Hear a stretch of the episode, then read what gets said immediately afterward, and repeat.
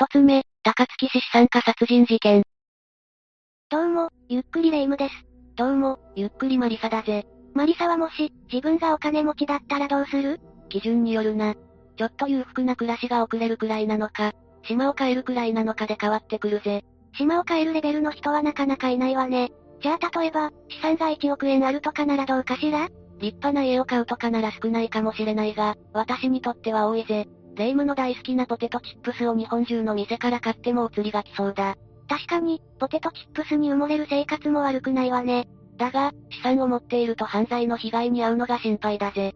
セキュリティとか、何か対策しておかないとちょっと怖いよな。私もそう思って質問したのよ。資産家が狙われたある事件を知って、自分が資産家になった時をシミュレーションしていたの。レイムが資産家になることはないと思うぜ。だが、その資産家の事件とは、どんなものだったんだ？高額な保険金をかけられた資産家が狙われた事件よ。まずは事件の概要から説明するわね。これは東京オリンピックが開催された、2021年7月に大阪府高槻市で起きた事件よ。被害者は高槻市に暮らす資産家で、当時54歳の高井直子さんだったわ。直子さんは連休明けの月曜日に会社を無断欠勤していて、様子を見に来た親族によって遺体が発見されたの。世間が賑わっている間に、こんな悲惨な事件が起きていたんだな。直子さんは自宅で亡くなっていたということなのか？直子さんは自宅の浴槽で発見されたのよ。死亡推定日は、東京オリンピックの開会式があった7月23日だったわ。真夏の浴槽に、4日間も放置された状態だったことになるわね。真夏というところが恐ろしいな。浴槽に水が溜まっていたとしたら、かなり腐敗が進んでいそうだ。その通りよ。おかげで通常よりも、解剖や検査に時間がかかることになったの。遺族も発見した時、相当ショックだっただろうな。直子さんはどんな人物だったんだ？直子さんは、銀行のグループ会社で事務員として働いていたの。近隣住民によると、しっかりした良い人だったそうよ。その一方で両親から引き継いだ巨額な遺産があり、資産家でもあったの。けれど暮らしぶりは質素で、決して派手なタイプではなかったみたいよ。そんな真面目でつつましく暮らしていた人が、被害に遭うなんてな。ところで4日間も浴槽にいたら、家族が気づくはずだろ？直子さんは一人暮らしだったのか？直子さんは独身で子供も兄弟もおらず、唯一の肉親である母親は高齢で認知症の疑いがあったの。しかも世間は4連休で、東京オリンピックで賑わっていたわ。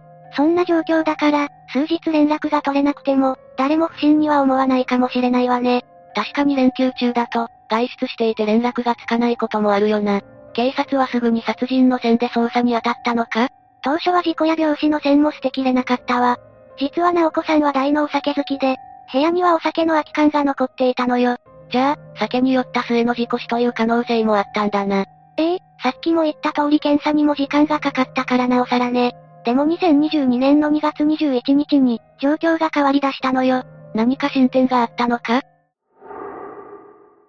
直子さんの部屋にはお酒の空き缶があったと言ったわよね。これは誰が飲んだものだと思う？一人暮らしで肉親は認知症の疑いがある母親だけなら、直子さんが晩酌をしていたんじゃないか？そうよね。でも不思議なことに、直子さんの体内からはアルコールが検出されなかったのよ。一体どういうことだ？しかも直子さんの手足には、結束バンドが残っていたわ。さらに死因は事故死や病死ではなく、溺死だと判明したのよ。このことから、殺人の線で捜査が開始されたわ。それじゃあ犯人が飲んだ可能性もあるな。しかし酒によって殺人を犯すもんなのか？偽装工作の可能性が高いと思われていたわ。それに直子さんには、高額な保険金がかけられていたのよ。高額というと、1000万とかか？いいえ。なんと1億5000万よ。い、1億5000万直子さんは2つの保険会社と契約していたの。受取人は養子である松田凛という男だったわ。さらに松田は、事件の5ヶ月前に養子縁組を組んだばかりだったのよ。それは怪しいな。松田という男と直子さんは、どんな関係だったんだ？松田は当時28歳で、神奈川県川崎市に暮らしていたの。直子さんが住んでいる大阪から、かなり距離があるよな。松田は保険会社に勤めていて、直子さんとは保険外交員と顧客の関係だったわ。直子さんが契約している保険のうち、一つは松田が担当していたみたいなの。じゃあ仕事で知り合ったのか。仕事の関係から養子縁組を組むなんて、かなり珍しいよな。直子さんはどうして養子縁組を組むことにしたんだろうか。そこでも不可解な点があるわ。松田は2020年に結婚しているんだけど、養子になるためには配偶者の同意が必要なの。でも松田は妻になりすまして届け出を提出していたのよ。実際に妻や父は養子縁組の書類について、自分たちは書いていないと証言しているわ。ということは、直子さんが記載する部分も偽造していたのか？それが、筆跡鑑定で妻の偽造は判明したけど、直子さんの方は本人のものだったのよ。なぜ直子さんが川崎に住む松田と養子縁組を組んだのかは、今でも謎のままなの。なんだか謎めいた事件だな。松田という男は、どんな人物だったんだ？松田凛は兵庫県出身で高校大学とアメフト部に所属していて、日本代表に選ばれるほどの選手だったのよ。友人への聞き込みでは、アメフトには真摯に取り組んでいたようね。アメフトには、とても真面目に取り組んでいたんだな。日本代表になれるほどだったのに、プロの選手にはならなかったのか？大学に入ってすぐに、筋トレ中に脳出血を起こしてしまったのよ。一名は取り留めたけど、安全面から復帰は許されなかったわ。それで松田は大学チームに席を置きながら、高校コーチを務めることになったのよ。でも本人はそれを不服としていたみたいね。将来を有望視されていたのに、怪我で引退は辛いよな。大学を卒業してからは、保険会社に勤めていたんだろ？松田は卒業後、有名コンサルティング会社に就職したわ。そこで優秀な成績を収めていたようで、その後保険会社にヘッドハンティングされたのよ。学生時代はアメフトで活躍して、就職後も仕事で優秀だったのか。とてもいい人生を送っていたように思えるな。松田は保険会社に入ってからも、営業成績は他の社員から抜きん出ていたらしいわ。だけど保険会社を退職して、知人がいる保険代理店に再就職したの。その会社では3日間の業務停止を受けていて、2020年には退職しているわ。業務停止の理由は何だったんだ？普通に働いていたら、業務停止を受けるなんてことはそうそうないよな。その原因に直子さんが関わっているのよ。松田は養子縁組を組んで高い性に変わっているんだけど、業務停止はその影響だという噂があるわ。なるほどな。しかし松田が保険金目当てだとしても、そんな大金が必要な理由があったのか？松田は SNS で、とても華やかな生活風景を投稿していたわ。よく買い物をしていたのか？頻繁に高級なブランド物を購入したり、高級スポーツカーを所持したりしていたのよ。東京の一等地に建てられた、タワーマンションに引っ越したりもしていたわね。かなり生活水準が高いんだな。散財癖があったのか？元同僚の話では、松田はコミュニケーション能力は高いけど、見えっ張りで承認欲求が強かったそうね。個人的な感想だが、あまりいい人間とは思えないな。一方で学生時代の友人は、部活ではストイックな一面を見せていたと話しているわ。人に好かれる気さくでいい人だったそうね。学生時代と社会人時代で随分と印象が違うな。松田は事件から1年後に、養子縁組の書類を偽造したとして逮捕されたわ。罪状は有印私文書偽造同行使容疑ね。その後に華やかな生活が露見して、学生時代の友人たちは驚いていたわ。松田の生活が一変していて、驚いたんだろうな。さらに、松田は詐欺容疑でも再逮捕されているのよ。おいおい、人からお金を騙し取ったのか？都内でバッグを購入した時にクレジットカードを使ったんだけど、この時に虚偽の申告をしたのよ。自分で使ったのに第三者に不正利用されたと訴えて、バッグ代を返金させたの。華やかな生活をアピールしているうちにお金がなくなったのか？これはアリバイ工作だったのではないかと言われているわ。アリバイ工作だって？直子さんが最後に確認されたのは、連休前の7月21日の夕方なのよ。会社を退勤して自転車で自宅に向かう直子さんが防犯カメラに映っていたの。だけど事件当日、防犯カメラには他にも重要なものが映っていたのよ。何が映っていたんだ？松田が詐欺で購入したのと同じバッグを持った人物が映っていたのよ。その人物は、バッグ以外の特徴も松田と一致していたわ。しかも、その手には包丁が握られていたの。包丁って、まさか犯行で使うためか？直子さんの遺体には傷がなかったから、脅迫目的だったんでしょうね。松田は他にもアリバイ工作をしていて、当日は位置情報もくらませていたのよ。そのために、自宅にスマホを置いて直子さんのいる大阪に行ったわ。そんなことまでしていたのか？それは計画的な犯行だな。本人は警察に、当日は家にずっといたと証言しているわね。テレビの取材にも、保険金の受取人が自分になっていることも警察から聞いて初めて知ったと話したわ。容疑から逃れるために、あえて取材に答えたように思えるぜ。その可能性はあるわね。でも、防犯カメラの映像をごまかせるほどのものじゃなかったわ。松田は2022年8月25日に殺人の疑いで再逮捕されたのよ。それじゃあ事件は解決したのか？松田は逮捕後、黙秘を貫いていて証言を得ることができなかったの。それじゃ、警察も骨が折れるだろうな。しかし去年逮捕されたばかりなら、これから証言するかもしれないんじゃないか？それはないわ。どうしてだ？松田は逮捕されて間もない9月1日早朝、留置所内で自殺を図ったの。ええ松田はどうなったんだ？病院に搬送されたんだけど、その日に息を引き取ったわ。松田は一貫して黙秘を貫き通したのか？それじゃ、事件は未解決のままだよな？容疑者死亡ということで、不起訴に終わったわ。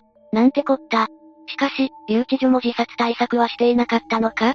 看守は前日の夜に異常がないことを確認していたわ。当日の朝、6時44分にも、松田が布団で寝ている様子を確認しているのよ。けど、その後の7時2分には、松田は心肺停止状態になっていたわ。松田は、持ち込んだ衣類で自殺を図ったそうよ。たった15分ほどの間で自殺していたのか。よほど、強い決意を持っていたんだろうな。松田が死んだ今となってはわからないわね。実は松田は自殺を図る前に、逃走をほのめかす発言をしていたのよ。それに、家族に向けてもう会えない。先に行くのを許してください。といった遺書のような文章も書いていたわね。そういう行動があったなら、特別要注意非留置者に指定するんじゃないのか？通常はカメラ付きの部屋に移動したり、24時間の監視が必要ね。けどプライバシーや人権の問題で、簡単に判断することはできなかったのよ。それじゃ、防ぎようがなかったのか？そうでもないわ。後から分かったことなんだけど、巡回や点検に不備があったのよ。担当者は虚偽の報告書を作って、巡回をしていなかったの。この自殺劇により、担当の所長など7人を懲戒処分にし、3人を書類送検したわ。警察側のずさんさもあらわになったんだな。なんとも言えない気分だが、これで事件はお蔵入りということか。それじゃあ今回の事件をまとめるわね。頼むぜ。事件が起きたのはオリンピックがあった2021年よ。大阪府高槻市に暮らす、高井直子さんが、自宅の浴槽で亡くなっているのを親族が発見したわ。親族は連休明けの7月26日に様子を見に来たんだったな。直子さんが会社を無断欠勤していたことを心配したんだよな。ええオリンピックの開会式に合わせた4連休が明けた日のことだったわ。この事件はその4連休中に起こったのよ。死亡推定日は、東京オリンピックの開会式があった7月23日ね。つまり真夏の浴槽に、4日間も放置されていたんだよな。本当にひどいことをするぜ。そのせいで腐敗が通常よりも進んでいて、検査や解剖に時間を要したわ。おかげで捜査は難航したようね。それじゃ、容疑者候補を探すのも大変だっただろうな。直子さんは銀行のグループ会社で事務員として働き、人柄も良かったと言われていたわね。その一方で両親から引き継いだ巨額な遺産があり、資産家でもあったのよ。けれど暮らしぶりは質素で、決して派手なタイプではなかったわ。確か当初は、事故の線も疑っていたんだよな。直子さんはお酒好きで、部屋から空き缶も見つかっていて、事故や病気の可能性も見られたわね。でも、直子さんの体内からアルコールは検出されず、死因も溺死だったのよ。しかも手足には結束バンドが残っていたから、殺人の線で捜査が始まったわ。しかし殺人の線に切り替えてから、容疑者が浮上するのが早かったな。松田があまりにも怪しかったのが理由ね。直子さんには二つの保険会社から計1億5千万円の保険金がかけられていたのよ。そして、その受取人は養子の松田凛だったのよ。遠距離の川崎市に住み、養子になったのは事件の5ヶ月前だもんな。誰が見ても怪しすぎるぜ。松田と直子さんは、保険の外交員と顧客の関係だったわ。直子さんの契約する保険の一つは、その時に松田が担当していたのよ。確か松田は、養子縁組を組む際に妻の同意を偽装して、2022年に逮捕されているよな。でも筆跡鑑定で、直子さんの方は偽装されていなかったことが分かったわ。直子さんは同意の上だったと考えられるのよ。それがまた不思議なのよね。直子さんはなぜ養子縁組を組むことにしたのかはわからなかったんだよな。松田は高級品が好きだったから、なんとかして直子さんに取り入ったのか？だが、学生時代はまた違った顔を見せていたんだよな。ええ松田は高校時代はアメフト部で活躍していたのよ。クォーターバックというチームの司令塔となるポジションで活躍していたわ。一時期は日本代表選手にも選ばれた逸材だったわね。友人からも、部活にストイックに取り組む良い奴として見られていたんだよな。ええでも、社会人になってからは人が変わったのよ。高級車にタワーマンションにブランド物だもんな。学生時代の姿を知っている人からしたら衝撃だぜ。しかも、松田には妻もいたのに、別の女性と親密にしていたのよ。絵に描いたような最低な男になっているな。だが、そんな暮らしぶりが長く続くわけもないぜ。ええそのためか、松田は詐欺を行っていたわ。バッグを購入した際に、クレジットカード払いを自分でしたのに、不正利用されたと嘘の申告をしたの。でも、これすら直子さんの事件のためのアリバイだったのよ。用意周到すぎて、驚いたぜ。松田は当初、事件当日は自宅にいたと証言していたわ。アリバイ工作のために、スマホを自宅に置いて大阪に行ったなんて、なかなかの行動力よね。でも、詐欺を働いた時に手に入れたバッグを持った男が、防犯カメラに映っていたのよ。しかも、その男の特徴は松田と一致していたわ。しかも片手には直子さんを脅すためと思われる、包丁を持っていたんだよな。包丁片手に家まで来られたら、恐ろしくて従うしかないわよね。松田はカメラの映像が決め手となり、2022年8月25日に殺人の疑いで再逮捕されたわ。だけど2週間後の9月1日早朝、留置所内で自殺を図ってしまったのよ。心肺停止の状態で発見されて、病院に搬送されたが死亡が確認されたんだよな。容疑者死亡で不起訴になったのが残念だぜ。謎が残るし、事件がお蔵入りになって遺族もやりきれなかっただろうな。この件に関しては、警察側の虚偽の報告も絡んでいたわ。巡回していないのに、していたと虚偽の報告書を作成していたんだったな。警察は担当の所長ら7人を懲戒処分にして、他3人も書類送検したわ。これに関しては、捜査関係者も悔しい思いをしただろうな。今後は再発防止に努めてほしいぜ。二つ目、愛住里夫婦強盗殺人事件。まずは事件の概要を説明するわね。事件は2012年7月26日の早朝に起こったわ。現場は会津若松市の農村地帯で、病院勤めの夫婦が殺害されたのよ。犯人は現場から130メートル先の空き地で車上生活をしていた横倉明彦で、当時45歳だったわ。横倉は逮捕され裁判員裁判で死刑が確定したわ。よほどひどい事件だったんだな。ええ裁判員の女性が、事件の写真を見て ASD 急性ストレス障害を、発症しているわ。この女性が国に対して民事訴訟を起こしたことも話題になったわね。なんだか、突っ込みどころが多すぎるぜ。そもそも犯人の横倉は、なんで車上生活なんかしていたんだ？じゃあ、横倉について説明していくわね。この事件を知るにあたって、横倉の生い立ちと事件背景はかなり重要なのよ。横倉明彦は東京で生まれ育ったわ。都内の高校を卒業した後、横倉は警備員として、働き始めたのよ。横倉はいくつかの警備会社を転々としていたようね。なんで同じ会社で働き続けなかったんだ？給料の未払いなどのトラブルが相次いだせいね。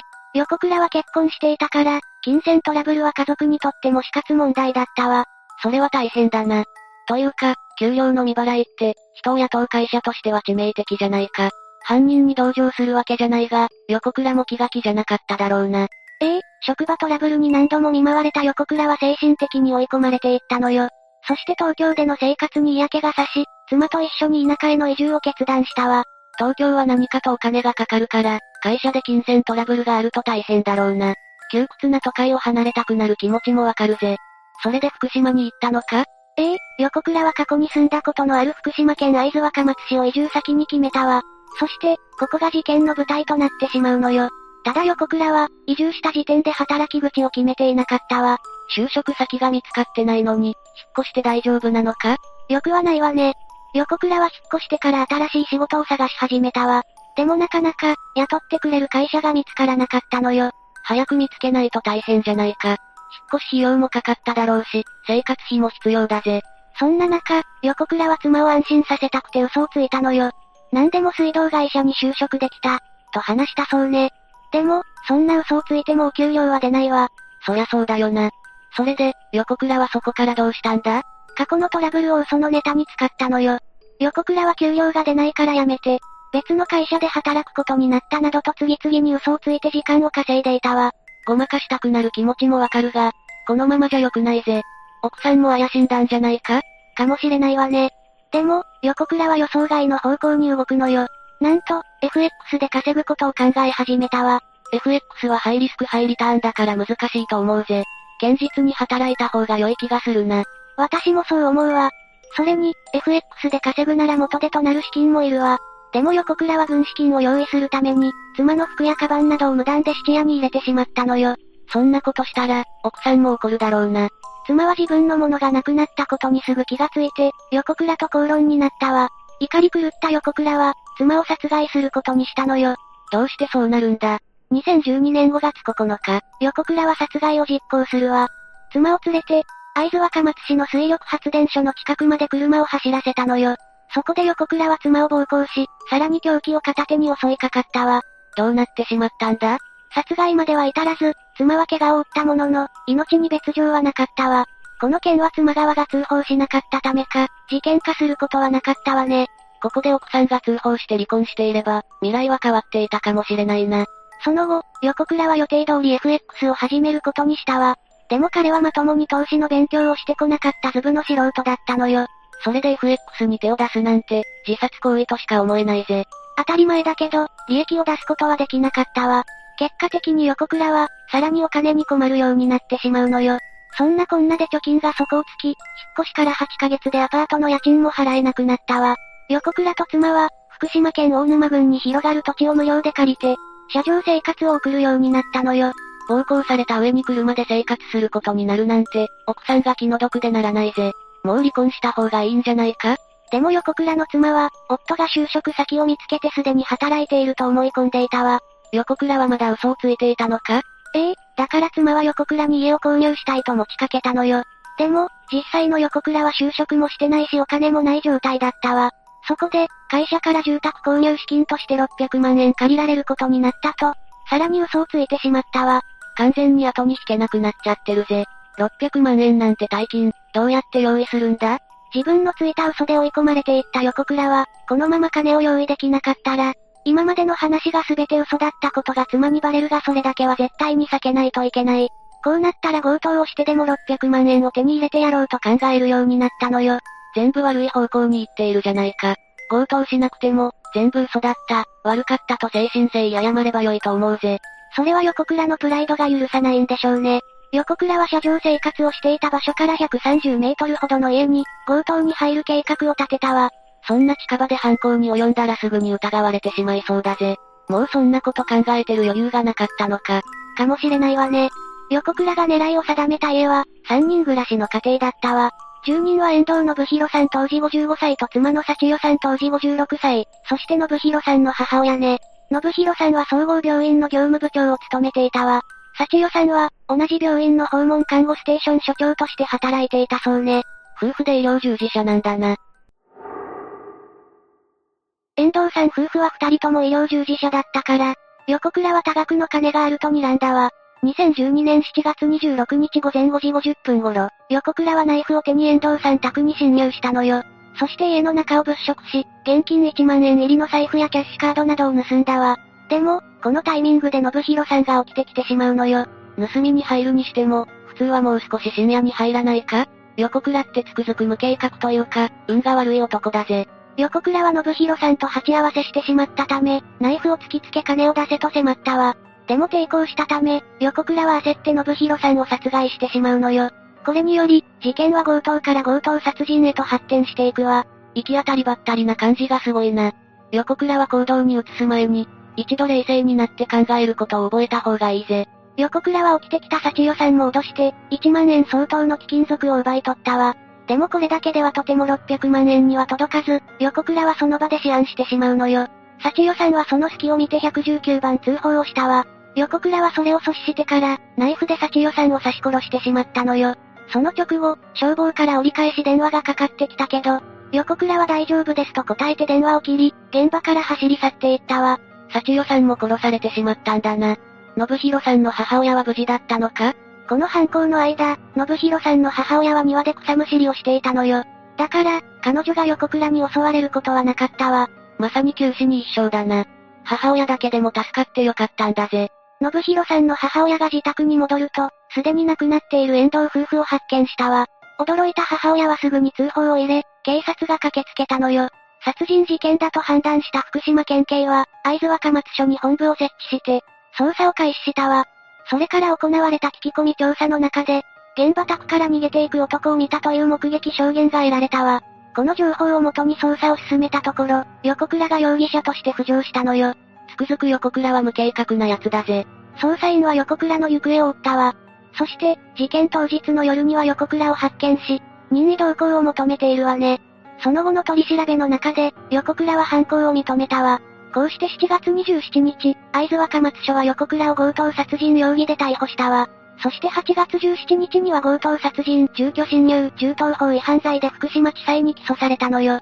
その途中、横倉は養子縁組をして名字を横倉から高橋に変更しているわね。逮捕された後に養子縁組って、なんでそんなことをしたんだ？死刑囚が養子縁組で名字を変えるのには、いくつか理由があるわ。まずは限られた面談者の数を増やすという目的ね。面談者の数を増やす？なんでそんなことをするんだ？死刑囚が記者と取材目的で面会することは、基本的に認められていないわ。そこで記者が取材のために死刑囚と養子縁組を組んで、親族として面会することがあるのよ。取材のために養子縁組か、すごい話だな。死刑囚が養子縁組する理由って他にもあるのか？宗教家の養子となることで反省している姿を示す目的もあるわ。それに、うまく出所した際に身元がバレないようにする目的がある人もいるわね。なんか、逮捕までの横倉では思いつかなさそうな行動だよな。誰かの入れ知恵じゃないか？横倉の弁護士は死刑反対を掲げる人権派弁護士だったそうよ。彼が横倉に入れ知恵した可能性が高いわね。弁護士の主張を死刑囚の名字変更によって世に広めようとするんだな。あくまで推測に過ぎないけれど、そういうことね。そして最初にも言ったように、横倉の裁判は裁判員裁判によって行われたわ。この裁判でも、印象的な出来事が起こるわ。印象的な出来事だって？裁判ではまず検察側が被告は自宅の購入資金が必要になり、最初から住民を殺してでも金を得ようと計画した。人目につきにくく貯金があると考えて被害者宅を襲撃した。大金強奪のために黙々とことを進めたと非難し死刑を求刑したわ。それに対し弁護側は具体的な殺害方法は考えておらず、被害者に抵抗されたため殺害した。死刑判断を軽々しくしてはいけない。生きて罪を償う真人間になれるか。吟味する必要があるとして、無期懲役が妥当だと主張したわね。確かに無計画な犯行だが、二人も亡くなっているんだ。慎重に判断しないといけない事件だぜ。判決公判は2013年3月14日に行われたわ。そこで福島地裁は被告は当時の妻に約束した。住宅購入の資金を得るため犯行に及んだ。動機は利欲的で公正の余地を考慮しても、死刑が妥当と述べ、検察の休刑通り死刑判決を下したのよ。結局死刑になったんだな。まあ横倉のしたことを考えれば妥当だと思うぜ。話はまだ終わらないわ。2013年2月に、横倉は日刊新聞に手紙を出しているのよ。そこには死刑判決が出たら受け入れる。小さい頃、人の命を奪った者は、自分の命で償わなければならないと親に教わったと書かれていたわ。この手紙を見ると、横倉は死刑を受け入れているように見えるぜ。でも実際、3月に死刑判決が下りたら彼の主張は一変するのよ。一審の死刑判決後、横倉は死刑を受け入れて早く楽になりたい気持ちがあったが、弁護人に逃げずに罪に向き合いなさいと言われ、生きて償おうと考えを改めた。死刑判決は重すぎる。遺族には申し訳ないが生きたい気持ちは変わらないと述べ、その日のうちに控訴したわ。実際に死刑が確定しておじけづいたのか？どうでしょうね。弁護士の説得も大きかったと思うわ。そしてこの裁判ではもう一つ問題が起きているのよ。裁判員が ASD を発症したことか？え？え、裁判員の女性が事件の写真を見て急性ストレス障害、ASD を発症してしまったのよ。女性は国に対し、慰謝料200万円を求める民事訴訟を行ったわ。国は相手に裁判って大変そうなんだぜ。結果はどうなったんだ？民事訴訟は最高裁まで争われたんだけど、最後まで女性の訴えが通ることはなかったわ。裁判員が国を提訴するのは今回が初めての事例だったのよ。裁判員裁判は重い罪を犯した容疑者に対して行われるからな。事件資料の写真などがトラウマになってもおかしくないんだぜ。この裁判員の女性による民事訴訟の裏で、横倉の控訴審は同時並行で進んでいたわ。弁護側は妻にホームレス生活をさせないため家を買う資金が必要だという、脅迫観念にとらわれていた。被告は殺害した夫婦のために毎日お経を唱え、死刑になった場合は検体や臓器提供を希望していると述べて、横倉が深い反省を示していることを強調したわ。結局は犯行に及んだんだから、言い訳の余地はないと思うぜ。一方検察側は利欲的で身勝手な犯行であり、真摯な反省は見られないとして控訴棄却を求めたわ。結局、判決はどうなったんだ？?2014 年6月3日に開かれた控訴審判決公判で、仙台地裁は、冷酷かつ残虐な犯行であり、死刑の選択を回避する余地があるとは認められない。一審の死刑判決はやむを得ないとし、弁護側の控訴を棄却したわ。2016年3月8日に上告審判決公判も行われ、最高裁は非常かつ残酷な犯行で動機に組むべき点はなく、刑事責任は極めて重大であり、死刑を是認せざるを得ないとして、弁護側の上告も棄却し、横倉の死刑が確定したわ。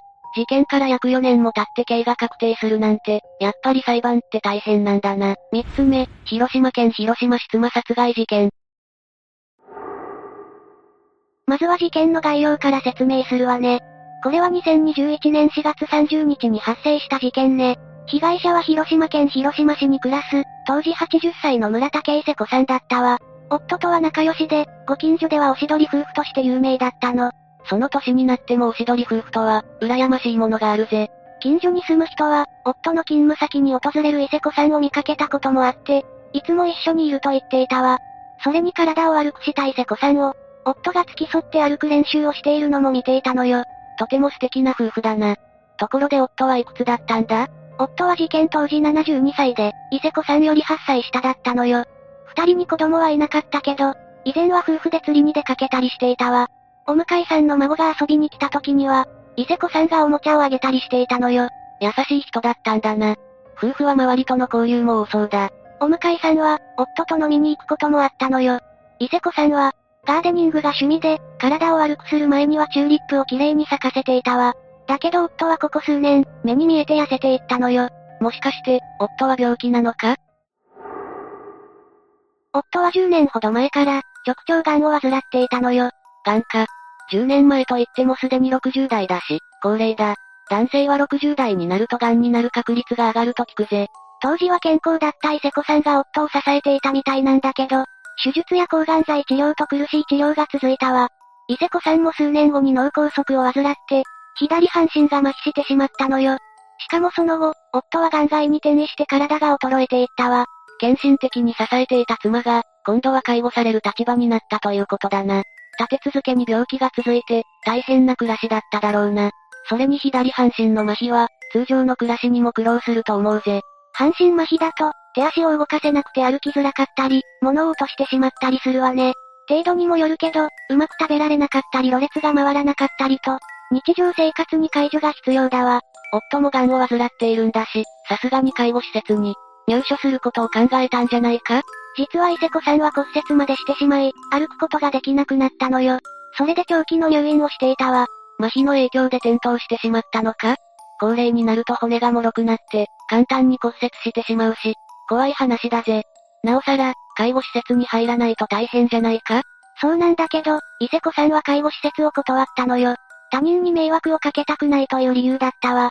そういう人は多いよな。それじゃ夫がずっと一人で介護していたのか？でも、夫自身にも病気があるから、通院しながらの介護生活だったのよ。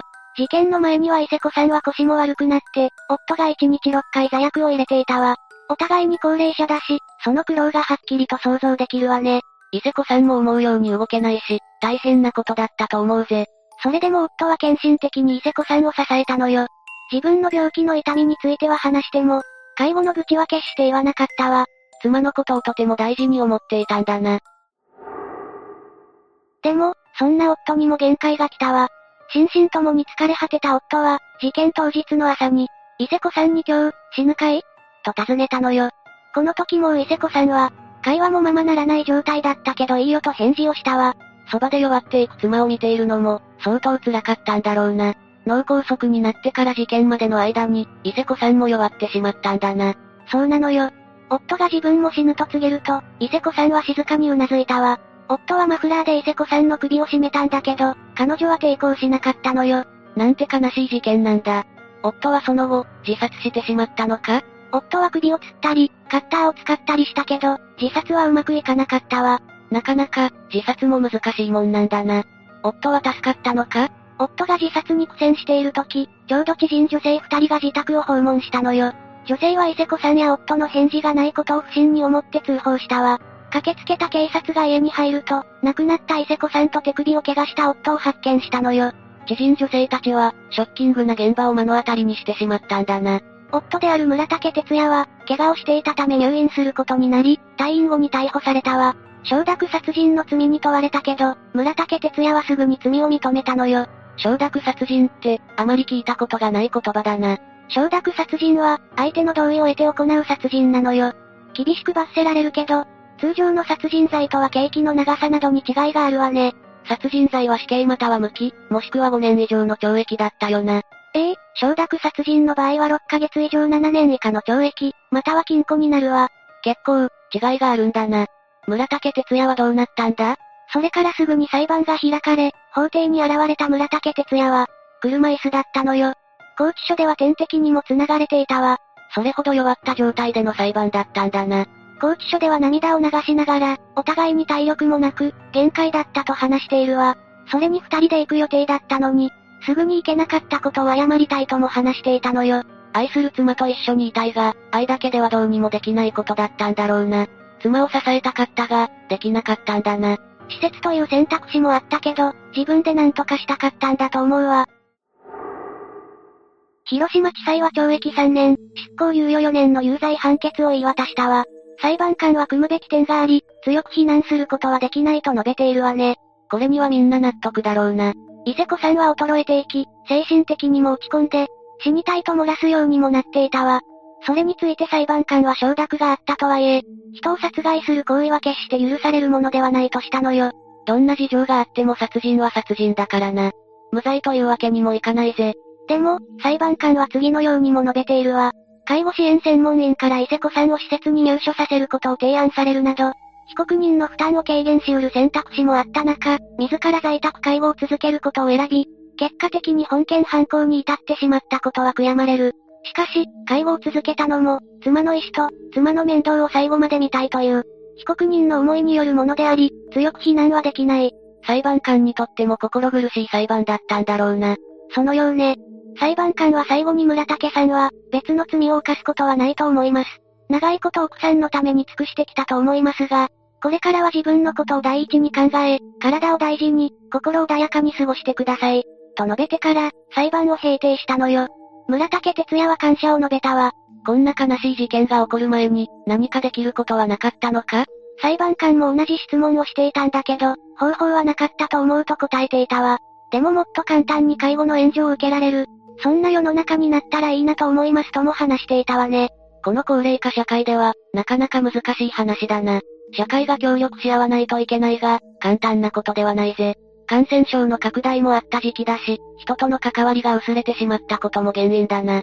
実際に感染症のせいで村竹夫婦が住む町では、交流が減ってしまったのよ。世界中がそうだろうな。特に小さな町や、高齢者が多い地域では仕方のないことだぜ。色々な要因が重なって起きてしまった事件なんだな。それでは最後に事件をまとめるわね。頼むぜ。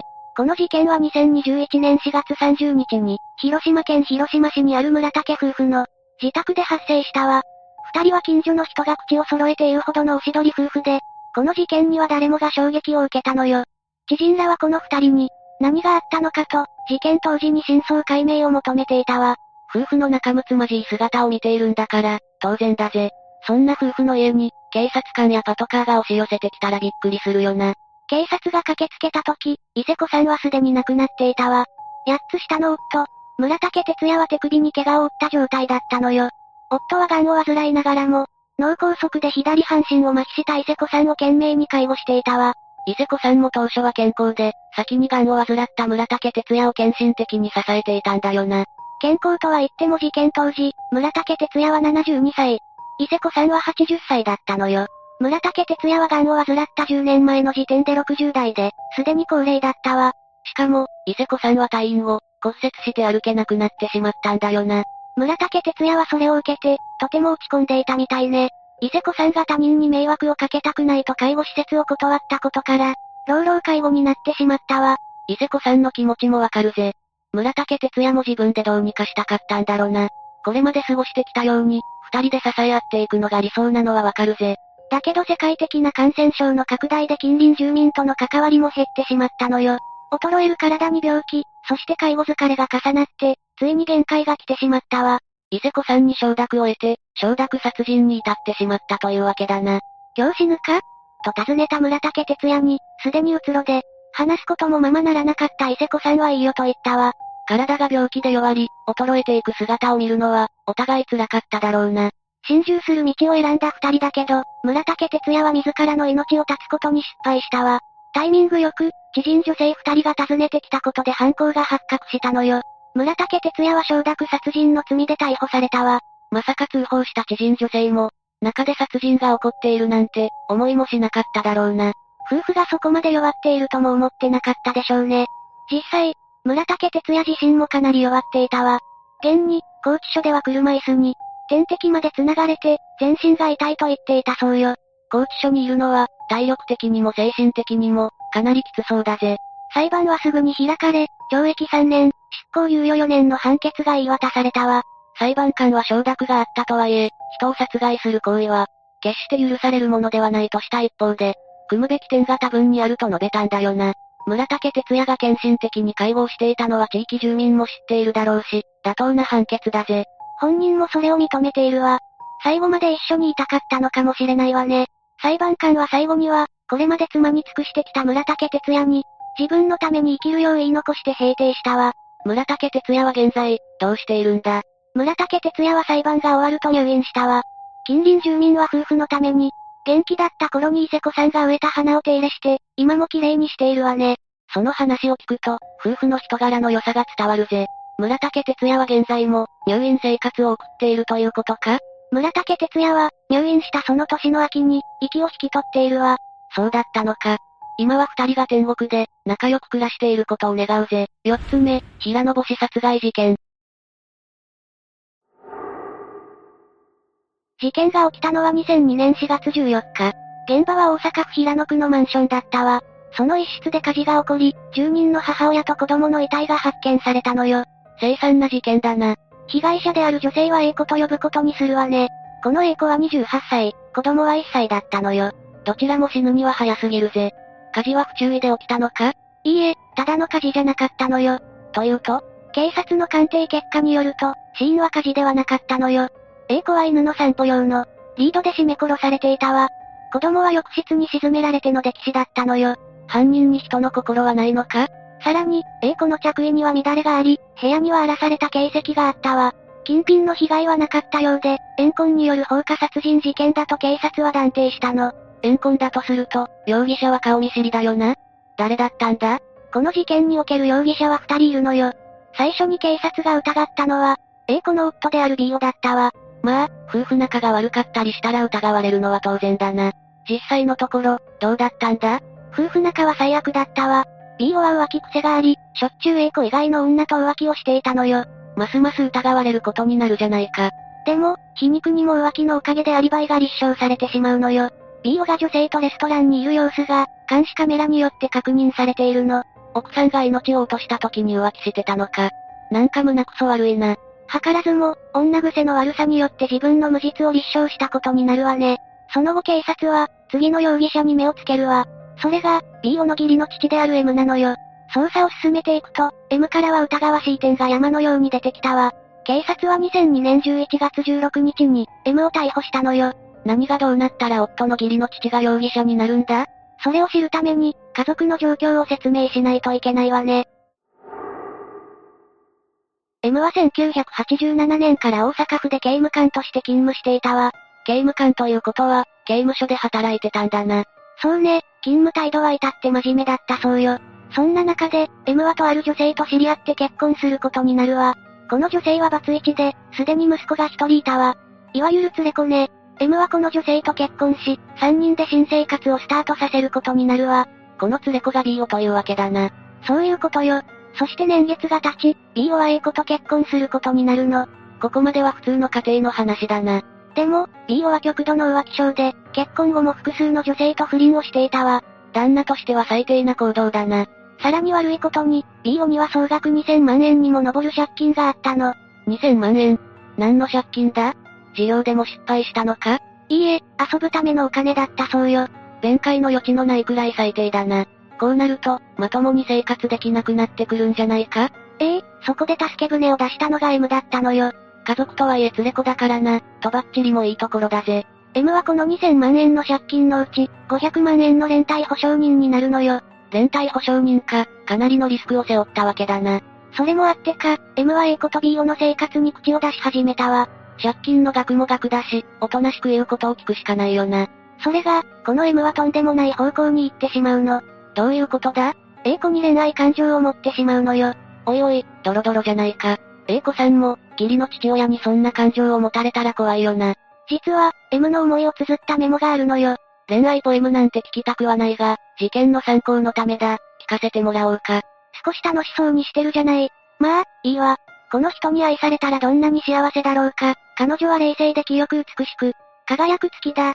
月を照らす太陽の存在になって生きてゆかねば。うん、やっぱりきついぜ。この気持ちを M が抑えたまま終わればよかったけど、そうはならなかったわ。A 子さんは思いをぶつけられてしまったんだな。そりゃきついぜ。ええ、事件の前年には、M は A 子に向けて、今の奥さんと別れるから、A 子も B 子と別れてくれ。そうしたら結婚しよう。と直接伝えているのよ。もう、まともな判断ができなくなっていそうだな。実際、M は奥さんに別れを切り出していたわ。こうした行き過ぎた M の行為は確実に A 子の心を蝕んでいったわ。A 子には同情するぜ。そして、とうとう A 子と B 子は実力行使に出るわ。何をしたんだ？行き先を M に告げず、突然引っ越したのよ。借金の世話をしてくれた人に行き先を告げないのは、一般的には非常識だが、この状況なら仕方ないよな。もちろん、A 子は親類縁者友達の全員に口止めしていたわ。そりゃそうだが、M だって黙っていないだろ ?M の執着もあったと思うわ。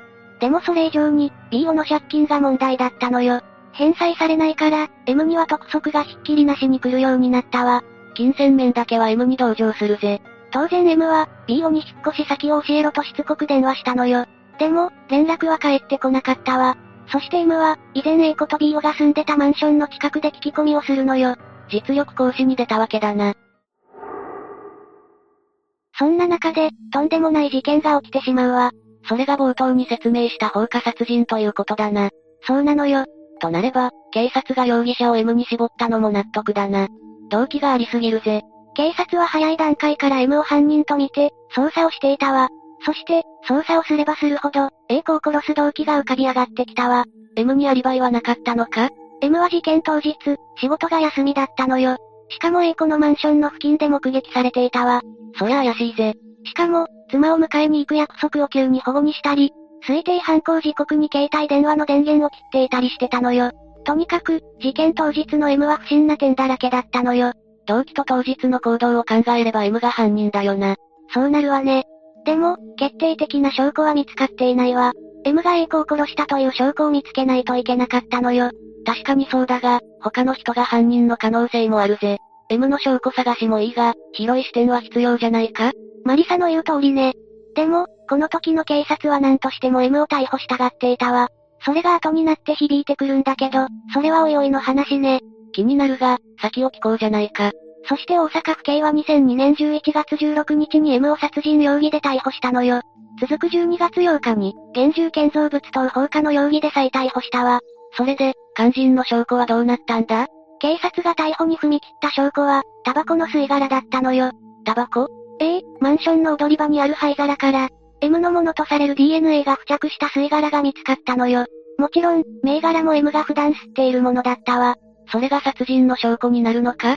少し弱いと思うんだぜ。少なくとも、これで M は A 子のマンションに行っていたと立証できたわ。あとは取り調べで自白させようってのが、警察の狙いだったのよ。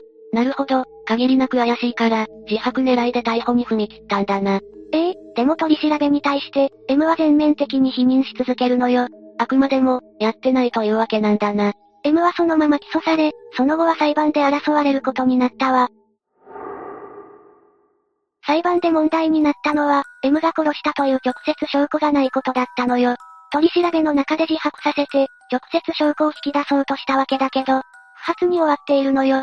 戦える証拠は M のタバコの吸い殻というわけだな。やっぱり証拠としては弱いぜ。でも、M にはそれを補うほどの不審な行動と、A 子への執着があるのよ。状況だけ見れば、10人中10人が M を犯人だと思うよな。弁護人もいたと思うが、何を話したんだ ?M の弁護人は要の証拠であるタバコの吸い殻について、否定したわ。M の唾液のついた吸い殻がそこにあったんなら、それは言い逃れできないだろ？吸ったタバコが勝手にマンションの灰皿に移動するなんてありえないぜ。そうでもなくて、M は A 子に自分の吸い殻の入った携帯灰皿を渡していたのよ。なんだって、A 子も喫煙者で、M は A 子に携帯灰皿を渡していたの。その中の吸い殻を、A 子がマンションの灰皿に捨ててもおかしくはない。という反論を弁護士はしたのよ。正直、反論としては弱いような気がするぜ。でも、可能性はあると言えるから証拠の効力は薄くなるわ。そういうものなんだな。そして2005年8月3日、一審の判決が出されたわ。大阪地裁は、間接証拠によって M が犯人であると認め、有罪としたのよ。ただし、計画性は見られず、偶発的に起きたものとして、死刑ではなく、無期懲役の判決が下されたわ。死刑ではなかったんだな。でも、無罪を主張する被告、死刑を求刑する検察ともに、判決を不服として控訴するのよ。まあ、そうなるだろうな。そして、2006年12月15日に2審が行われたわ。一審と変わらず、二審でも M は犯人と認定されたのよ。しかも、M が否認する態度から反省の色なしと判断し、検察の求刑である死刑判決を出したわ。二審は死刑判決なのか。でも、当然上告したんだよな。ええ、弁護人はこの判決を不服として上告するわ。決着は最高裁でつくことになったの。でも、2010年4月27日の最高裁で驚きの出来事が起こるのよ。何が起こったんだ？差し戻しよ。差し戻しってどういうことだ？この事件の裁判は事実誤認の疑いがあるとして、地裁へ破棄差し戻しということになったの。わけがわからないぜ。最初から裁判をやり直すよう、最高裁が命じたのよ。最初から？そう、本当に最初からよ。しかも、最高裁は例のタバコの吸い殻の証拠能力を疑問視していたわ。確かに、あれだけでは弱いよな。具体的にはどういうことなんだ？携帯灰皿の中身を捨てたのだとしたら、A 子の DNA の付着した吸い殻がある可能性が非常に高いのよ。当然、そういうことになるな。となると、弁護人が言う通りに A 子が携帯灰皿の中の吸い殻を捨てたという可能性が、高くなるわ。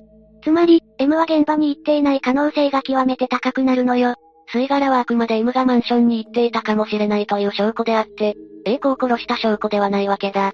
目撃証言と吸い殻だけで死刑にするような裁判は適当ではないと最高裁は、判断したのよ。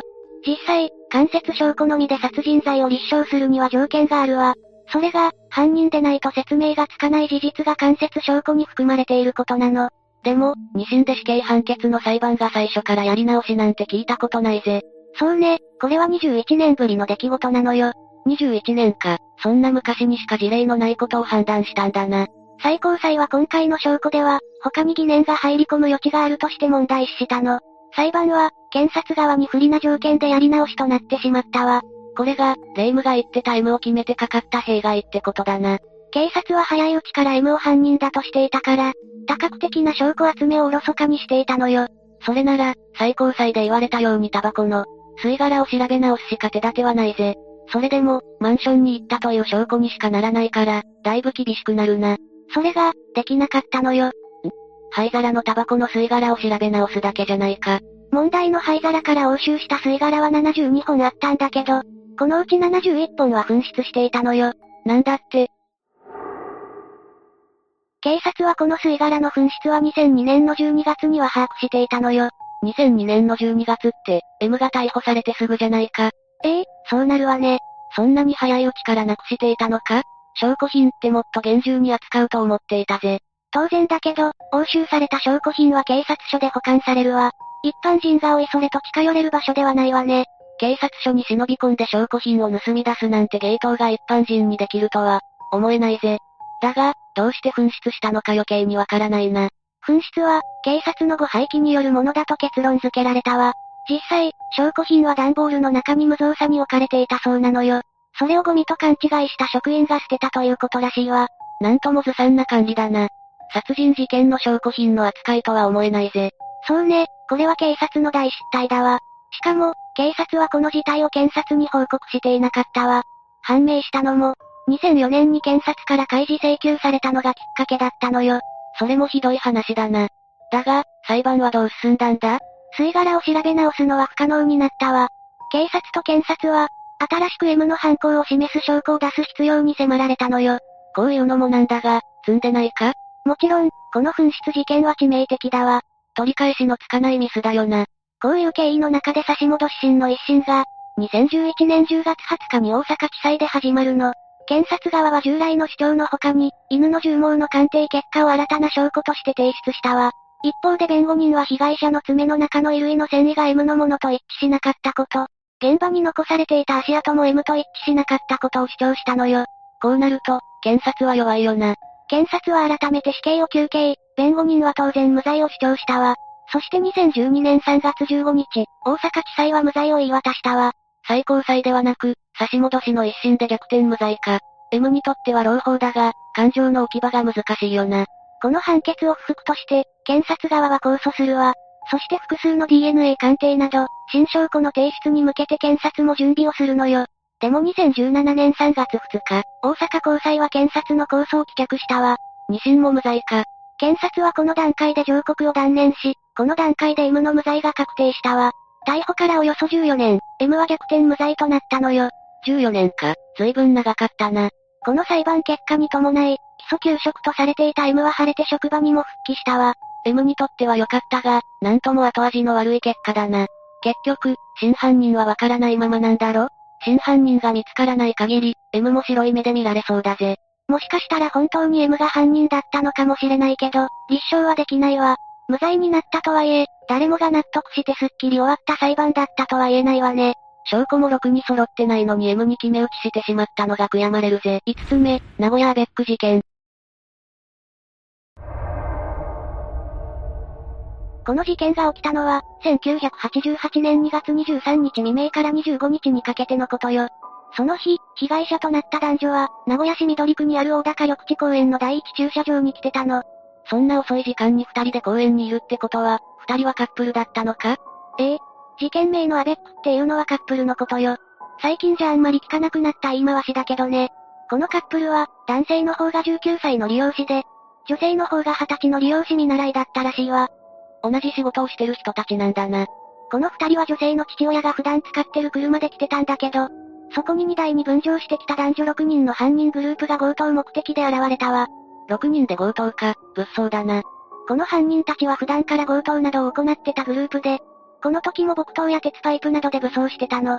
事件当日も名古屋市港区の近所不当付近で2台の車を襲って、計8万6千円余りを強奪してたわ。それにより調子づいてた彼らによって、フロントガラスは破壊され、男性は車外に引きずり出されてリンチを受けてしまったの。以前からやってるっていうのもあって、手慣れてる印象を受けるよな。一方、女性も車外へと引きずり出されて同様に暴行を受けたわ。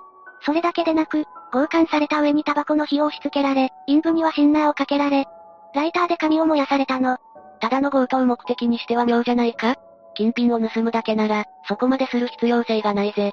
犯人が考えることなんてわからないけれど、そういった行動をとってたこともあってか夜が明けてしまい、被害者男女に警察に行かれるかもしれないと考えて、二人を自分たちの車に連れ込んで拉致したのよ。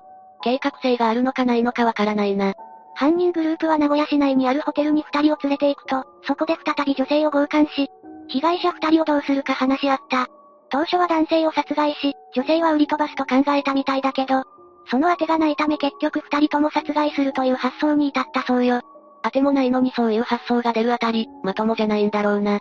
こうして男女を殺害することを決めた犯人グループは二人に目隠しをし、車に乗せて愛知郡長久手町の宇塚公園墓地へと向かったわ。この時犯人は逃がしてやると言って、二人を連れ出したのよ。まあそもそも、こんなことをする人間が逃がすわけがないよな。墓地へと到着すると男性だけを車から降ろし、手首を拘束して口を塞いだ状態で、ビニールロープを首に巻きつけて左右から綱引きみたいにして締め上げて殺害したわ。この時、犯人グループは男性にわざと苦しいかと聞き、20分もかけて締めたのよ。初めての殺人にしては妙に慣れてるし、悪質じゃないか？まあこれまで解説してきた事件の中にも、初犯なのに残忍な殺害方法だった犯人はいたわね。そうして殺害された男性はトランクに乗せられ、車は再び出発したわ。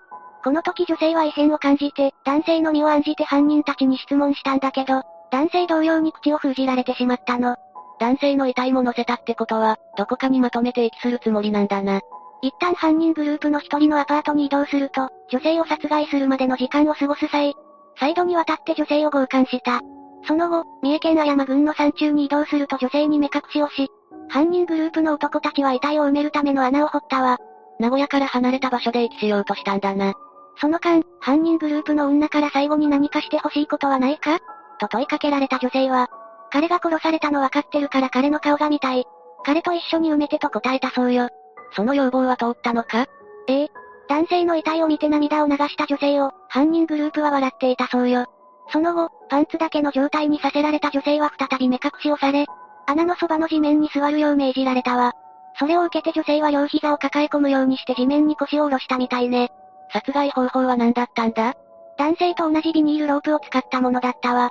犯人グループはその手法を綱引きと称し、30分以上もかけて女性を考察したの。そうして殺害された二人は抱き合うような形で穴の中に埋められ遺棄されたわ。あまりにも残虐だぜ。でも証拠が残ってないと、逮捕するのも難しいんじゃないのか？確かに犯人グループは被害者の衣服を回収してるし、遺体も遺棄されてしまった。ただ、どうやら目撃者がいたらしく、その目撃証言によって犯人グループは27日に逮捕されたわ。そういえばこの犯人たちは普段から強盗をしてたらしいし、もしかするとある程度目をつけられてたのかもしれないな。こうして逮捕された犯人グループだけど、彼らが行った犯行はあまりにも残虐非道であり社会的影響も大きかったこともあってか、未成年でありながら実名が報道されることになったわ。正直未成年だから実名を隠すのはどうなのかっていうのはあるが、確かに少年法があるのに実名が出たっていうのは珍しいな。これによって報道された彼らの氏名は小島茂雄、徳丸信久、越健一、近藤博之、龍造寺理恵、筒井義恵。彼らのうち一人は二十歳を迎えてたけれど、他のメンバーは全員未成年だったわ。未成年の犯罪はいろいろあるだろうが、ここまで残虐なものはなかっただろうし、実名が報道されたっていうのは衝撃も大きかっただろうな。ええ。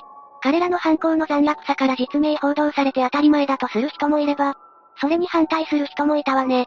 これに関しては個々人の意見があるし、キリがないからこれ以上は触れないでおくわ。まあ、残虐じゃなければ実名を隠してもいいのかっていう話にもなってしまうしな。それとこの事件は、漫画作品である善悪のクズや闇金牛島くんの元になったとも言われてるのよ。それだけでなく、山田孝之主演の映画凶悪も、この事件をモデルにして作られたらしいわ。犯人直撃1988名古屋アベック殺人少年少女たちのそれから、っていう本も出版されてるみたいね。漫画は私も聞いたことがあるぜ。この事件が関わってるとは思わなかったが。ここからは犯人グループに下された判決について話していくわ。まず第一審で主犯格の小島に死刑、準主犯格の徳丸に無期懲役、腰に懲役17年、近藤に懲役13年。龍造寺と筒井に懲役5から10年の不定期刑の有罪判決が下されたの。未成年で死刑って、あまり聞いたことがないな。かなり珍しいんじゃないか？それだけこの事件は悪質で残虐非道であり、少年犯罪の域を超えてたということかもしれないわね。特に主犯の小島は母親に、少年法があるから死刑はないし絶対大丈夫だって、と語ってたらしいからね。ただ、小島と徳丸は一審の判決を不服として即日控訴を行ったのよ。他のメンバーはただの懲役刑だが、その二人は死刑と無期懲役だもんな。どうやったって刑務所からは出られないし、擁護はできないけど控訴する心理はわかるぜ。これによって控訴審が開かれることになったんだけど、この時に安田義弘氏が弁護人として小島の弁護についたのよ。その安田さんってのは、どんな人なんだ？安田義弘氏は死刑廃止主義者として有名な弁護士で、それまでも凶悪事件や死刑宣告された事件の弁護を多く担当してきた人なの。実際にいくつもの死刑判決を回避させてきた凄腕よ。じゃあまさか、死刑判決は覆ってしまったのか？ええ、安田義弘氏の弁護によって少年法が裁判で持ち出され、これによって小島は死刑宣告を免れることになったわ。とはいえ、それでもやったことがやったことだから、無期懲役という判決にはなったけどね。安田さんは弁護士だからそれが仕事なんだろうけど、それでも殺されてしまった二人のことを思うと、なんとももやもやする形になってしまったな。それじゃあここからは、加害者被害者双方の関係者たちのその後について話していくわね。まず主犯格の小島と準主犯格の徳丸は、無期懲役で今でも岡山刑務所の中にいるわ。徳丸は不明だけど、小島は被害者遺族に謝罪と反省の手紙を作業賞与金を添えて定期的に送ってるそうよ。一応、やるべきことはやっている感じだな。反省してるのかな？形だけなら何とでもできるから、こればっかりはわからないわね。ただ真面目にしてるということもあってか、模範囚になってるそうよ。しかもこれは結構珍しいんだけど、殺害された男性の遺族である父親と文通を行ってたみたいなのよ。確かに珍しいかもしれないな。お父さんからすれば息子を殺した犯人なわけだし、顔どころか文字も見たくないって思われてもおかしくないだろうし。無期懲役になった二人以外のメンバーはもう刑期を終えて出所してるんだけど、そのうちの一人である腰は、出所後すぐに消息不明になってるわ。消息不明？なぜそんなことになったんだ？彼らには遺族に賠償金を払うように命令が出てるんだけど、腰はそれを払いたくなかったんでしょうね。実際腰は、本来支払わなければならない賠償金を払ってないみたいだし。反省なんかしてないって感じだな。腰だけでなく、近藤の方も同じように遺族への賠償金を払わずに逃げ続けてるそうよ。特に近藤は本当に一切払ってないらしく、今ではどこかで重傷を隠したまま結婚までして、普通に生活してるみたいね。でも当時、彼らは未成年だったんだよな。一人だけ二十歳の犯人もいたが、彼らの家族から支払われたりはなかったのか？それが、腰と近藤の両親は二人の後半にも一切顔を出さなかったらしいのよ。単に絶縁をしたのか、それとも彼らと同じように賠償金を払いたくないから無関係を決め込んだのか。その理由はわからないけどね。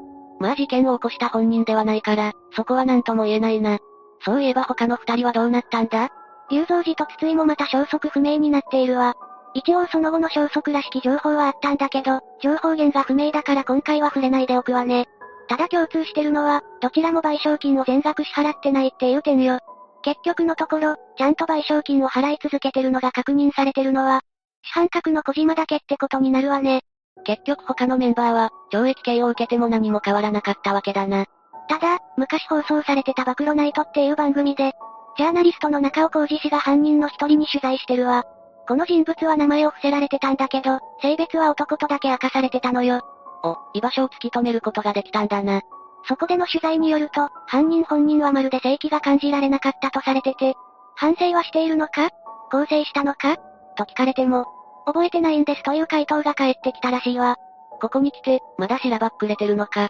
実際のところどうなのかは不明なんだけど、中尾氏によるとこれは犯罪心理の一つである血の命定が原因かもしれないみたい。これはドイツの精神医学会が名付けた現象で、誰かを傷つけて本物の血を見てしまうとリミッターが外れて興奮に酔い、さらなる興奮を求めて連続殺人などを行ってしまう現象だそうよ。つまりその犯人は、犯行時に血を見たことでその状態になってて、一種の興奮状態だったからはっきりと覚えてないってことか？もちろん適当にしらばっくれてるのかもしれないけど、そういった現象はあるみたいだから可能性としてはあり得ると思うわよ。形はどうあれ、とことん他人事なのが嫌な感じだな。ここからは、被害者遺族にも少し触れていくわね。まず被害者男性の父親は家庭が崩壊し、事件によって追い詰められた末、1993年に急死してしまったそうよ。小島と文通をしてたお父さんだよな。息子さんを亡くしたわけだし、精神的に弱ってしまったんだな。次に被害者女性の家族だけど、父親は他の子供たち一家と暮らしてるらしいわ。ただ、母親は事件から9年後の1997年11月に、59歳の若さで亡くなられたそうよ。どちらも大切なお子さんを亡くしたんだもんな。しかも殺害された二人は、互いの両親公認の中で、将来は二人で店を持とうと誓い合ってたみたいだからね。働いて店を開くための資金まで貯めてたらしいわよ。それを聞くと、ますますご家族が苦しんだのがわかるぜ。お互いの家族のことも知ってたんだもんな。事件に関する内容は以上だけど、最後に現場となった大高緑地公園の現在についても触れておこうと思うわ。それは気になるな。今はどうなってるんだろう。大高緑地公園自体は今でも残ってるんだけど、近くにイオンショッピングモールが建って、バイパスが開通したことによって近隣は賑わって、大高緑地公園の利用者数も増えたみたい。かなり活気づいてるんだな。人が増えるってのはいいことだぜ。ええ。ただ、地元の若者の大半はこの事件を知らないみたいで、親から聞かされて知った人がわずかにいる程度らしいわ。事件そのものが忘れられそうになってるみたいね。世代が変われば、そういう事件のことを知らないっていう人も出てくるよな。絶対に忘れちゃいけない事件だけどな。その通りね。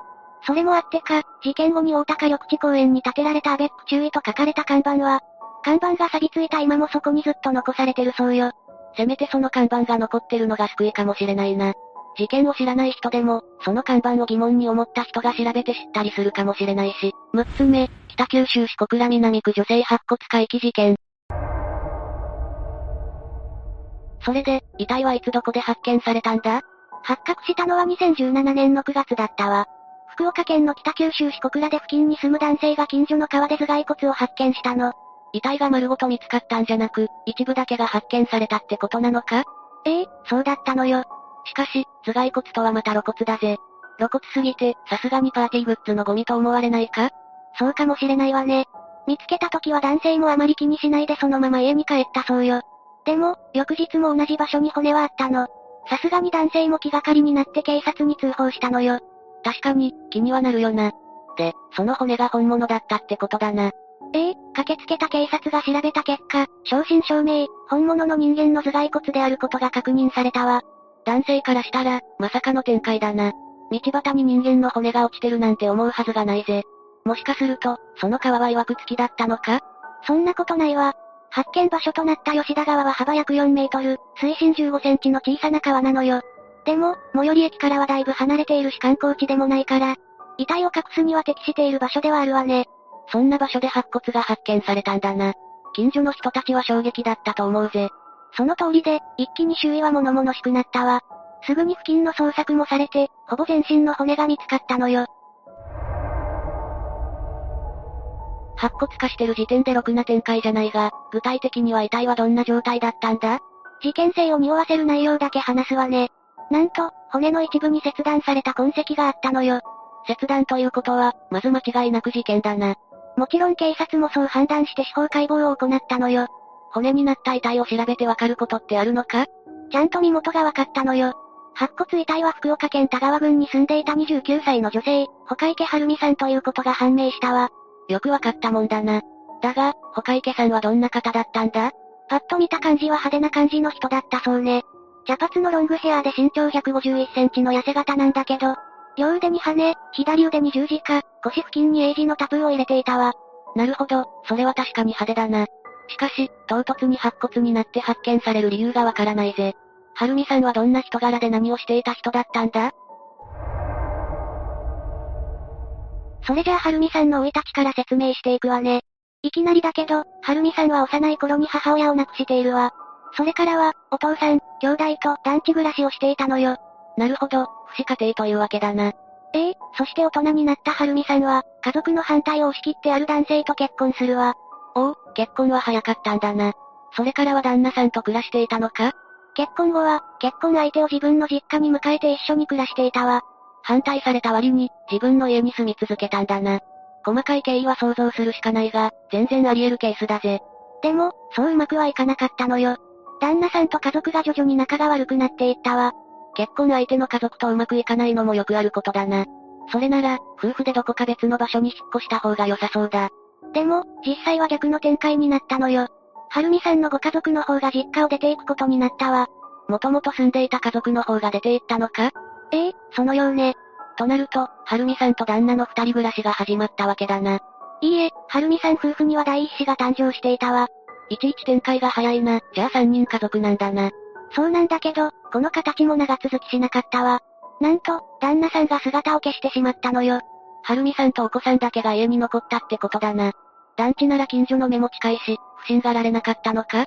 マリサの想像通り、住人がどんどん減っていくことに近隣の住民は不信感を抱いていたわね。区長と民生委員がはるみさんの家に訪問して、経済的に困窮していて育児に悩んでいるなら相談してほしいということを伝えているわ。はるみさん一人で家を支えるのは大変だろうしな。近所の人たちが心配するのも理解できるぜ。周りの住人が区に通報したってことだな。それで、はるみさんの生活は改善されたのか？そううまくはいかなかったわ。その後も、民生委員が何回か家を訪ねたんだけど、インターホンを押しても反応がなかったのよ。それはやばいぜ。だが、はるみさんたちも家を離れたって展開もありそうだな。そういうわけでもないのよ。そ、そうなのか。はるみさんは他に民生委員と関わりはなかったのか？はるみさんから民生委員に相談したことはあったそうよ。はるみさんはかなり困窮していたみたいで、食べるものにも困っていたわ。それは大問題だな。民生委員はどう対応したんだ？児童相談所に子供を預ける選択肢を提案したわ。はるみさんはそれを保留にして、その時は去っていったみたいね。でも、その後に自分から児童相談所に子供を預けているわ。さすがに迷ったんだろうな。できればこの成長を見ていたいのが親心だぜ。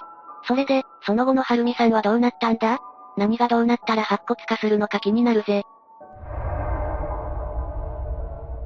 ここからは事件発生までを時系列に沿って説明していくわ。よろしく頼むぜ。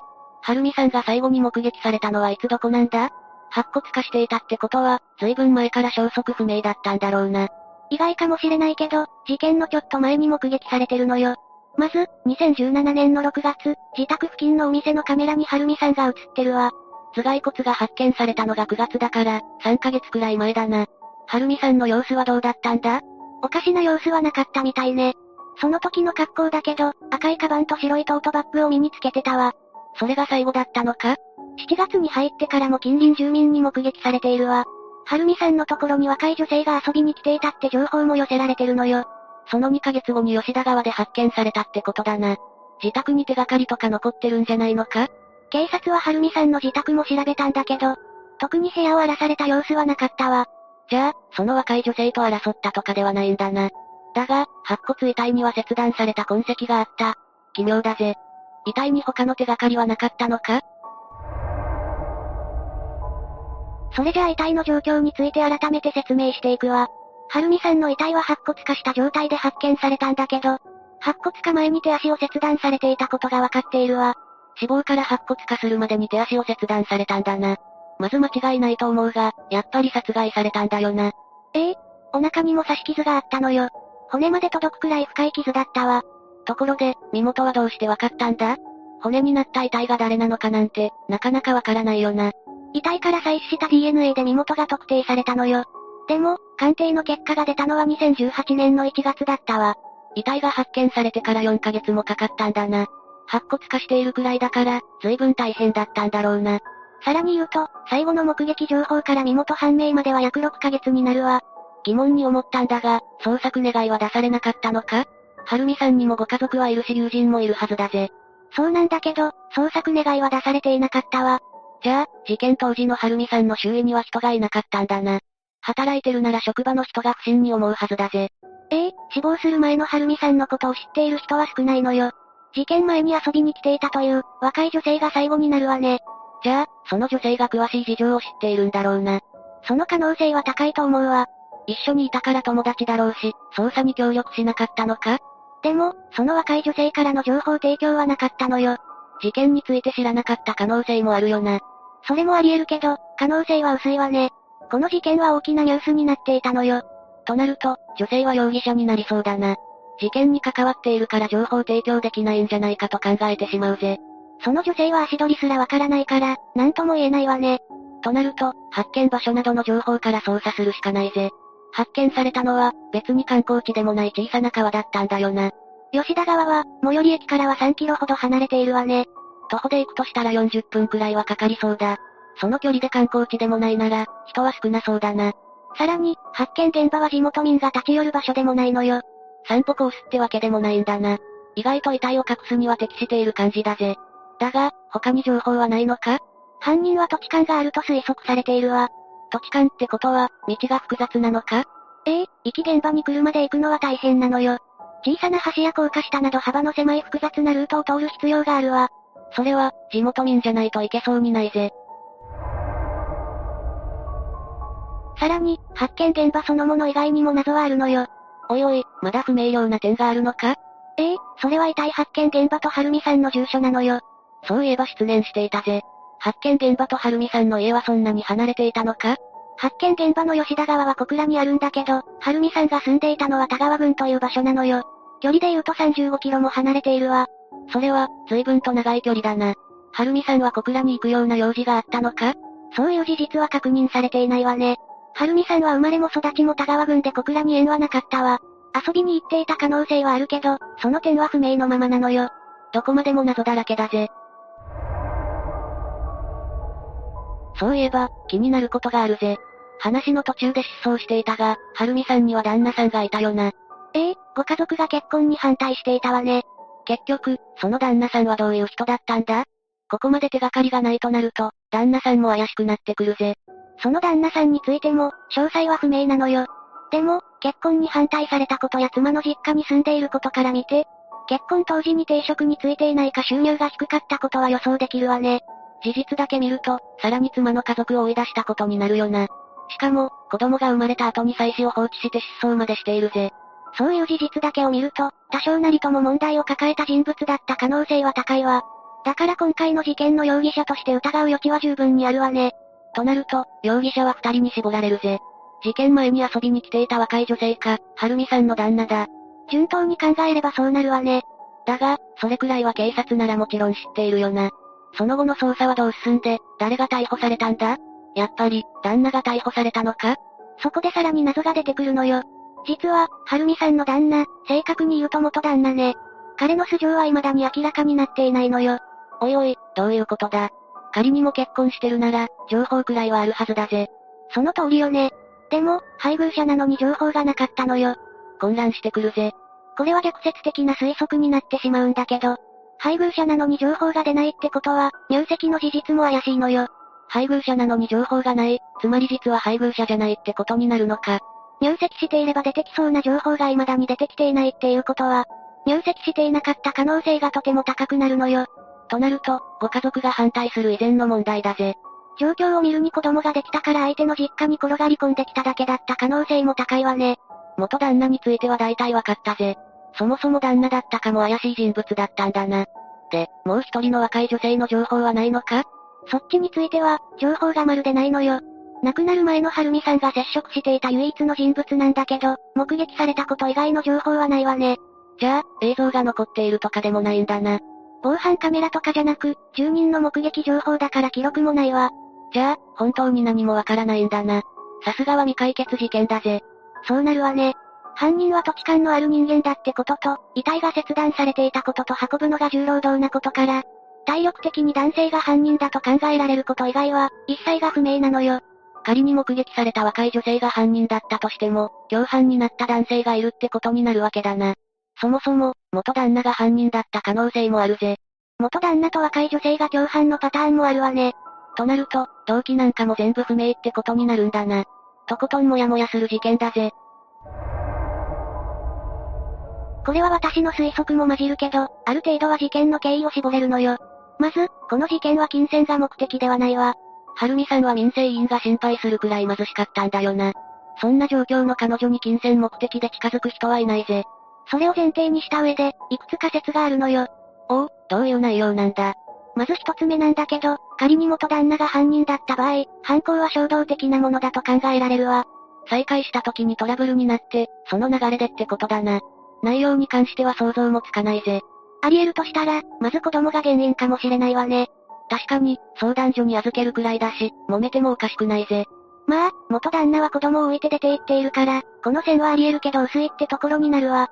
それ以上に信憑性の高い説があるのか？ええそれは金銭トラブルよ。おいおい、はるみさんにお金はないだろ。逆に、はるみさんがお金を借りていた可能性はあり得るのよ。さっきも言ったように、はるみさんは一時期、食べるものにも困っていたわ。捜索願いが出ていなかったことからすると、働いてなさそうだな。となると、生活していくためのお金は借りないといけなくなるぜ。この説の根拠はまだあるのよ。防犯カメラに映っていたはるみさんの姿なんだけど、それほど困窮しているようには見えないわ。不健康なほどガリガリってわけでもなさそうだな。じゃあ、自分が食べるだけのお金はあったってことになるぜ。その資金が借金だったと仮定すると、殺害されるトラブルに発展する可能性もあるわ。だから、最初の説よりは信憑性があるのよ。元旦那がそこに関わっていた可能性も否定できないわね。確かに、最初の説よりは納得がいくぜ。だが、他の可能性や説はないのか？これに関しては身も蓋もなくなってしまうんだけど、発覚している以外にはるみさんの交友関係があった可能性もあるわ。だが、殺人事件に発展するような人間関係なんてそうないぜ。見た目で人を判断したくはないんだけど、はるみさんは派手な外見だったわ。そういえば、タプーをいくつも入れていたな。確かに、客観的に見れば派手と言えるぜ。良くない交友関係があって、そこから事件に発展したってことだな。今まで以上に推測でしかないけど、そういう説もあるわね。だが、はるみさんの自宅に争った痕跡はなかったって言ってたよな。遺体発見現場である小倉に交友関係があって、はるみさんは小倉に行った時にトラブルに巻き込まれた。と仮定すると、自宅が荒らされていなかったことも辻褄が合うわ。なるほど、説としては納得がいく話だ。だが、容疑者は愚か手がかりも少なすぎるぜ。大きな事件なのに、雲をつかむような話だな。最初に言った通り、この事件は未解決で、未だに決着がついていないのよ。7つ目、大阪府堺市煽り殺人事件。で、その事故はどんな感じだったんだ？はい終わりって、どんな状況で出た言葉だったのか、かなり気になるぜ。先に事故、元い事件の概要を説明していくわね。わざわざ事件と言い直すあたり不穏な気しかしないが、とりあえず聞くぜ。事件が発生したのは割と最近なの。2018年7月2日の午後7時半頃だったわ。犯人となったのはトラック運転手として働く40歳の男、中村明宏よ。この時、中村は元妻を迎えに行くために車で移動していたわ。トラック運転手なら安全運転にも気を使いそうなもんだが、違うのか？その疑問はもっともだけど、とりあえず話を進めるわね。被害者になったのは、バイクに乗って走っていた青年、高田匠さん、当時は大学4年生だったわ。匠さんが煽り運転されたのか？ええ、きっかけになったのは、匠さんのバイクが、中村の車を追い抜いたことだったわ。詳しくないんだが、バイクによる追い越し行為って違法なのか？違法ではないわね。でも、車の運転手がヨッとするから推奨はされていないわ。歩いていても、横自転車が通り抜けるとヨッとするし、なんとなくわかるぜ。で、中村は追い抜かれてどうしたんだ？匠さんのバイクに追い抜かれた中村は、激高したのよ。そして、猛烈な煽り運転を始めたわ。猛烈って、一体何をしたんだ？前照灯をハイビームにしたり、クラクションを鳴らしまくったりしたのよ。約 1km も追いかけ続けて煽り続けたそうだから、相当頭に来ていたのね。追い越しはそもそも違法じゃないのに、そんなにしつこく付きまとわれるなんて、災難としか言いようがないぜ。本当の災難はここからなのよ。約 1km にわたる煽り運転の末、中村は、時速 100km のスピードで匠さんのバイクに追突したわ。車とバイクなんだから、とんでもないことになるんじゃないか？その通りで、この追突により、バイクは派手に転倒してしまったわ。匠さんは、脳挫傷や頭蓋骨骨折の重傷を負って、命を落としてしまったのよ。22歳の若者の命がなくなってしまったのか。腹立たしいぜ。中村はそこからどうしたんだ？中村は、一度は現場から離れていったわ。でも、数分後に戻ってきて、そこで自ら警察に通報して、逮捕されたのよ。やってしまったと思って逃げたが、両親の呵責で、戻ってきて実施したってところだな。まあ、パッと聞くとそう思うかもしれないわね。ちなみに逮捕当初の罪状は過失運転致死だったわ。ぶつかったのは恋じゃないのか？これはあくまで、当初の話よ。ここからは、中村の逮捕後のことについて話していくわね。最初に言っておくけど、中村の裁判はまさに異例の事態となったのよ。そこまで言われると、とことん聞かないと気が済まなくなってくるぜ。一体何があったんだ？結論から言ってしまうと、当初の過失運転致死から殺人罪に変わったのよ。そもそも中村は、恋に追突して匠さんを死なせたんだから、むしろ納得する内容だな。そうなんだけど、交通事故を発端にした裁判では異例中の異例のことだったのよ。確かに、仕事中に事故を起こして逮捕される人って、業務上過失致死とか言われるよな。それが殺人罪になったってことは、殺意が証明されたってことだと思うんだが、何があったんだ？簡単に裁判の流れを話すと、弁護士側は、被告はバイクに腹を立てたことはなく、前方に現れた。バイクにブレーキが間に合わず衝突したと殺意を否定する主張をしていたわ。中村がトラック運転手だったこともあって、積み荷のことを考えて急ブレーキを踏まない習慣がついていたとも話しているわね。時速 100km 近く出して追突した人間の言葉とは思えないぜ。いや待てよ、ドライブレコーダーが残っていたんじゃないのか？その通りなんだけど、逮捕当初、ドライブレコーダーからは事故当時の状況を、録画したデータがメモリごと抜き取られていたのよ。おいおい、まさかとは思うが、中村が隠したのか？その通りね。中村が隠していたメモリが持ち物検査で見つかったのよ。そして、事故当時に起きたことが明白になったわ。メモリを抜き取る時点で、ろくでもないことをしたってことだよな。ある意味で、マリサの想像以上だと思うわ。そ、そんなにひどかったのか？最初に話した内容だと、匠さんが中村の車を追い越したことで、中村が激高したと話したと思うんだけど、それは違うのよ。そこから違うのか？中村が車線変更して匠さんのバイクのスレスレに割り込み、匠さんが危険を感じて、中村の車を追い越して車線も変えた、というのが真相なのよ。じゃあ、そもそもきっかけを作ったのは中村じゃないか。それで煽り運転をしたのか？そうなのよ。自分から危ないことをして、回避した匠さんに勝手に腹を立てて、煽り運転をして、挙句の果てに追突して殺害したの。開いた口が塞がらないぜ。その反応はまだ早いわ。ドライブレコーダーの最後に、中村の信じられない一言が録音されていたのよ。ま、まだ何かあるのか？匠さんに追突した後、はい、終わりと言っているのよ。最初の言葉がここで繋がるんだな。こういう言い方はしたくないが、同じ人とは思えない発言だぜ。この記録によって、裁判の状況は一変したのよ。中村の罪が、過失運転致死から殺人罪に変わったというのも、納得のいく話よね。確かに、これは車を凶器にした殺人であって、事故でも何でもないぜ。もう中村も言い訳のしようがないんじゃないか？それでも言い訳はしたわよ。最後の一言については、事故を起こしたことで、仕事ができなくなってしまうという感情から出たと話していたわ。ちなみに中村は運転の前にビールを2杯飲んでいるのよ。だから飲酒運転で、事故を起こしたからもう仕事ができない、と思ったと言い訳したわ。そもそも飲酒運転してる時点で、話にならないぜ。もちろん、裁判でも中村の主張は認められなかったわ。再生されたはい終わりからは、そういう感情は読み取れなかったと言われたのよ。むしろ、匠さんに対して、ざまあみろと言っているようなニュアンスだと検察側は主張したわ。そうだよな。後付けの言い訳が通用するわけないぜ。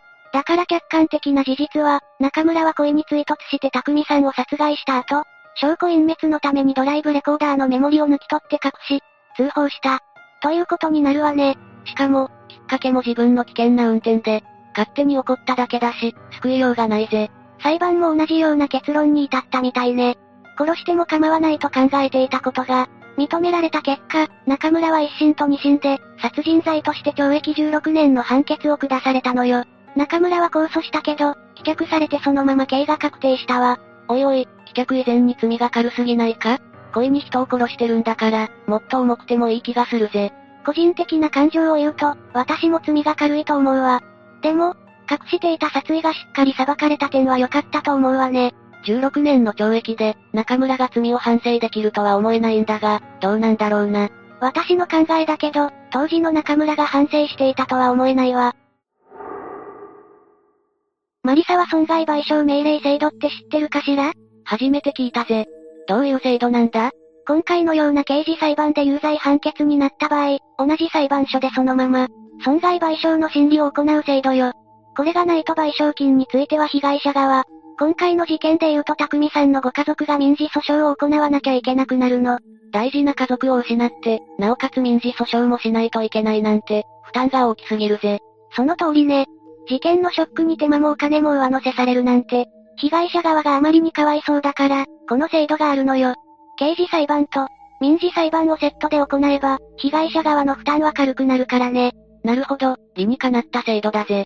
だが、それがどうかしたのか？中村は刑事裁判の後にこの裁判を受けるんだから、問題ないんじゃないか？そのはずだったんだけど、中村はこの損害賠償命令制度に基づいた裁判に、異議申し立てをしたのよ。そのせいで、同じ裁判で賠償金を決められなくて、民事裁判をしなきゃいけなくなったわ。結局は匠さんのお母さんが民事訴訟を起こしたのよ。息子を失った上に、民事訴訟を起こす必要もあるなんて、あんまりだぜ。原告側は9200万円の支払いを求めたんだけど、支払い命令の金額は6100万円だったわ。求めた金額通りではないが、賠償命令が下っただけよかったぜ。賠償が棄却されてしまったら、ますますご遺族が気の毒だからな。そうなんだけど、損害賠償命令制度に基づいた審理に対して、中村が異議申し立てをしたという事実は重いと思うわ。霊夢がさっき言っていた意味がよくわかったぜ。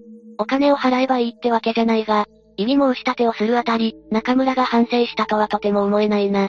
むしろ、服役前の段階では反省してないと思うのが自然よね。それだけでなく、中村は被害者のご遺族に追い打ちをかけるようなことをしたのよ。犯行も悪質だしこんな態度だし、中村には二度と車を運転してほしくないぜ。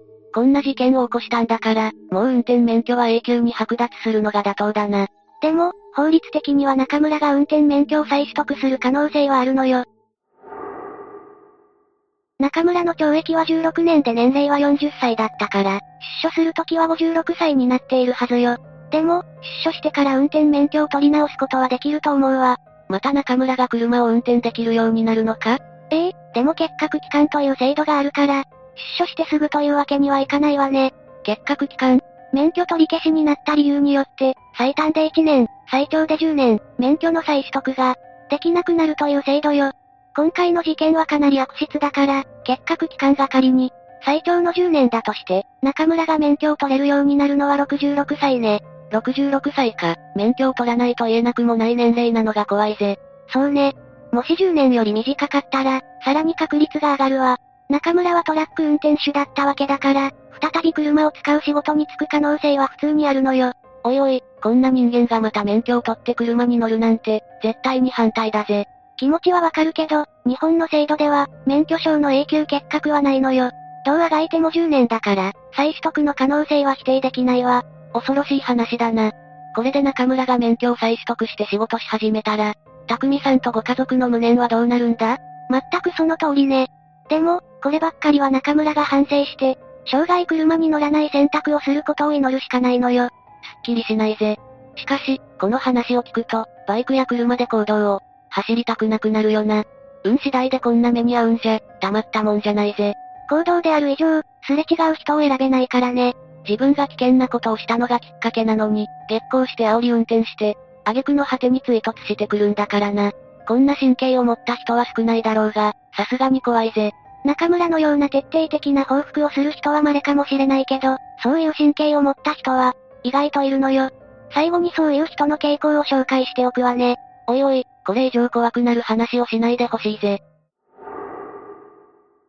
怖い話かもしれないけど、煽り運転をするタイプの人の心理について話しておくわね。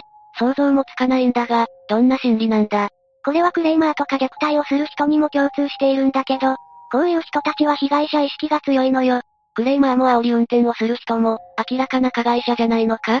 結果的にはそうだし、客観的に見ても加害者なんだけど、本人の中では、違うのよ。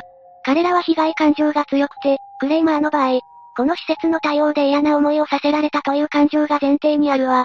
嫌な思いをさせられた報復にクレームを入れるってことだな。だからって、何を言っても許されるわけじゃないぜ。それは正論なんだけど、本人の中では怒りが先行してるんだと思うわ。被害に遭ったという意識が怒りと報復行為に正当性を持たせてしまい、旗から見たら苛烈な行為も本人の中でだけは正当化されてしまうのよ。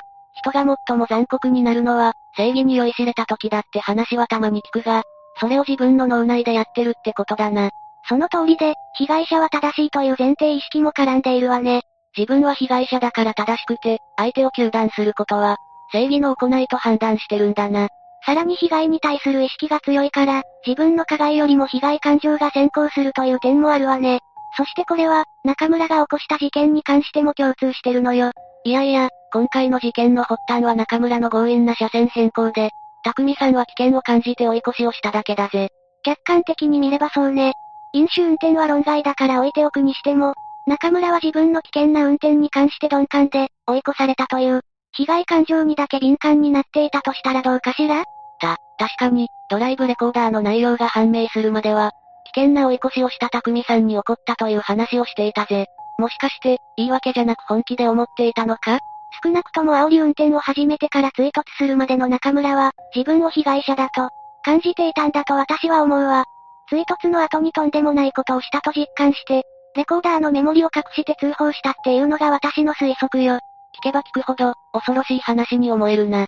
完全に避けることはできないけど、そういう気質の人に近寄らないことも、大事かもしれないわね。今回のような事件だと避けようがないのが悲しいわ。とにかく、中村が服役している間に反省するか、永久結核にできる制度ができることを祈るしかないぜ。八つ目、木津川元キャンギャル殺害事件。2011年、京都府木津川市のとあるマンションで、女性の遺体が発見されたわ。被害者は昔、三重県名張市のキャンペーンガールを務めていたこともある女性よ。遺体には骨に達するほどの刺し傷があり、死因は首を絞められたことによる考察。骨に達するほどって、犯人は被害者に対して、かなり強い恨みを持っていることがわかるぜ。その通りよ。犯人は明確な殺意を持って被害者を殺害したんだけど、動機は犯人の勝手な思い込みによるものだったのよ。勝手な思い込みって、つまり被害者は殺される理由がなかったのに、犯人の勘違いで殺されてしまったってことか？ええ。被害者は、とある男性によってこの事件に巻き込まれてしまったのよ。とある男性？犯人には付き合っていた男性がいたんだけど、その男性と被害者女性が仲良くしているのを目撃したことで、犯人は激行。その男性と被害者女性は、実際にそういう関係だったのか？いいえ、ただの仕事上の関係よ。浮気していると勘違いして、被害者女性に対して恨みを持ってしまったんだな。実際そんな関係じゃないのに、勝手に暴走した挙句殺害とか、救いようがないぜ。そうね。それじゃ犯人の生い立ちなど解説していくわね。逮捕されたのは、高間美香。事件当時は、奈良県大和郡山市のホステスとして働いていたわ。どんな奴なんだ？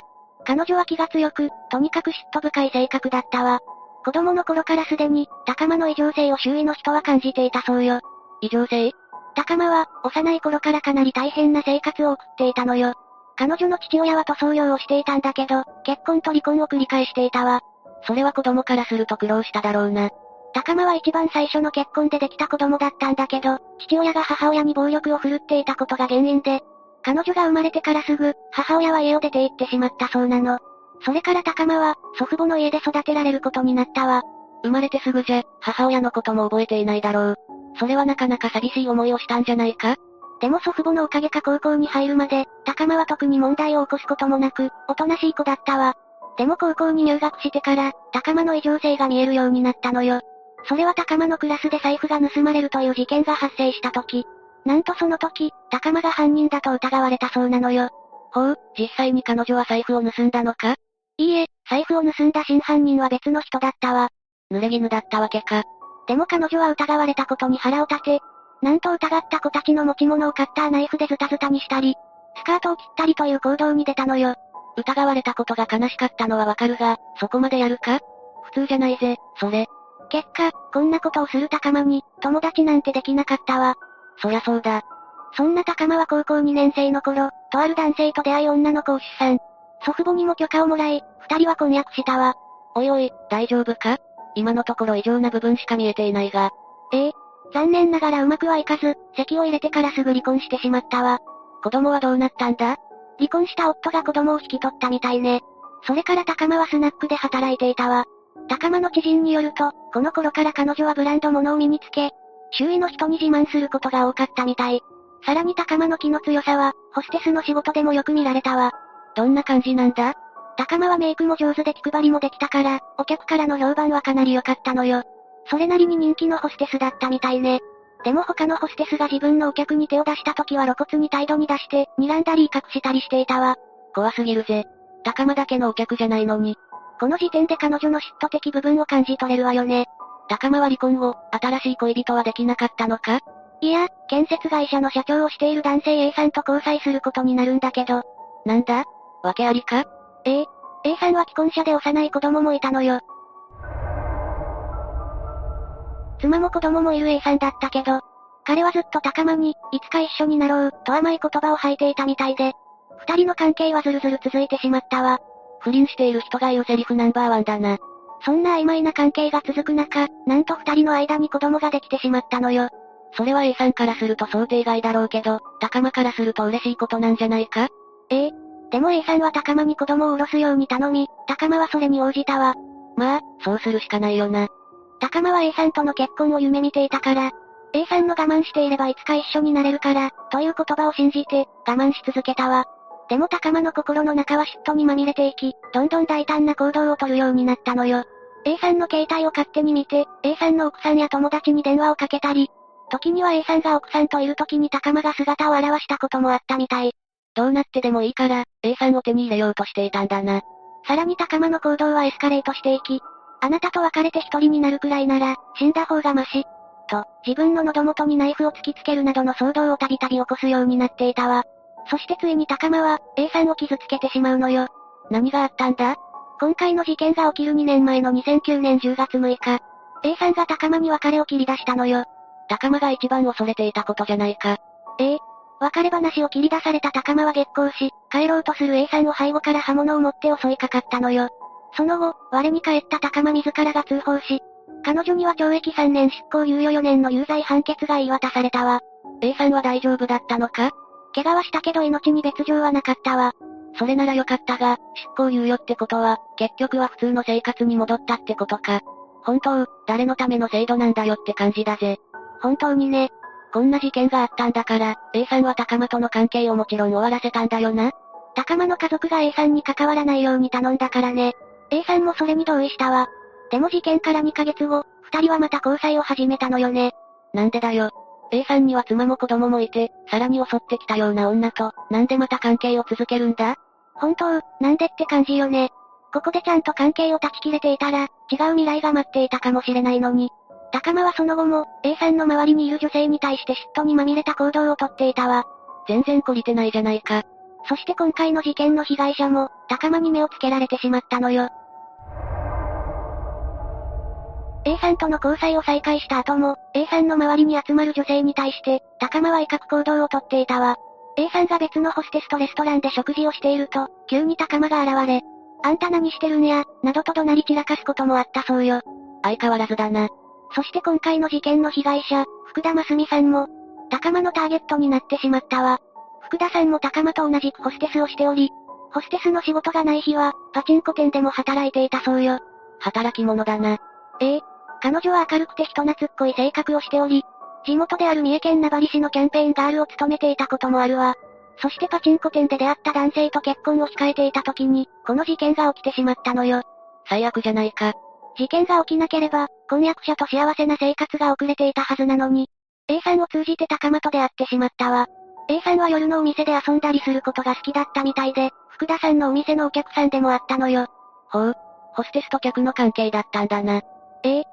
仕事の関係なんだけど、もちろん高間はそれをよく思わなかったわ。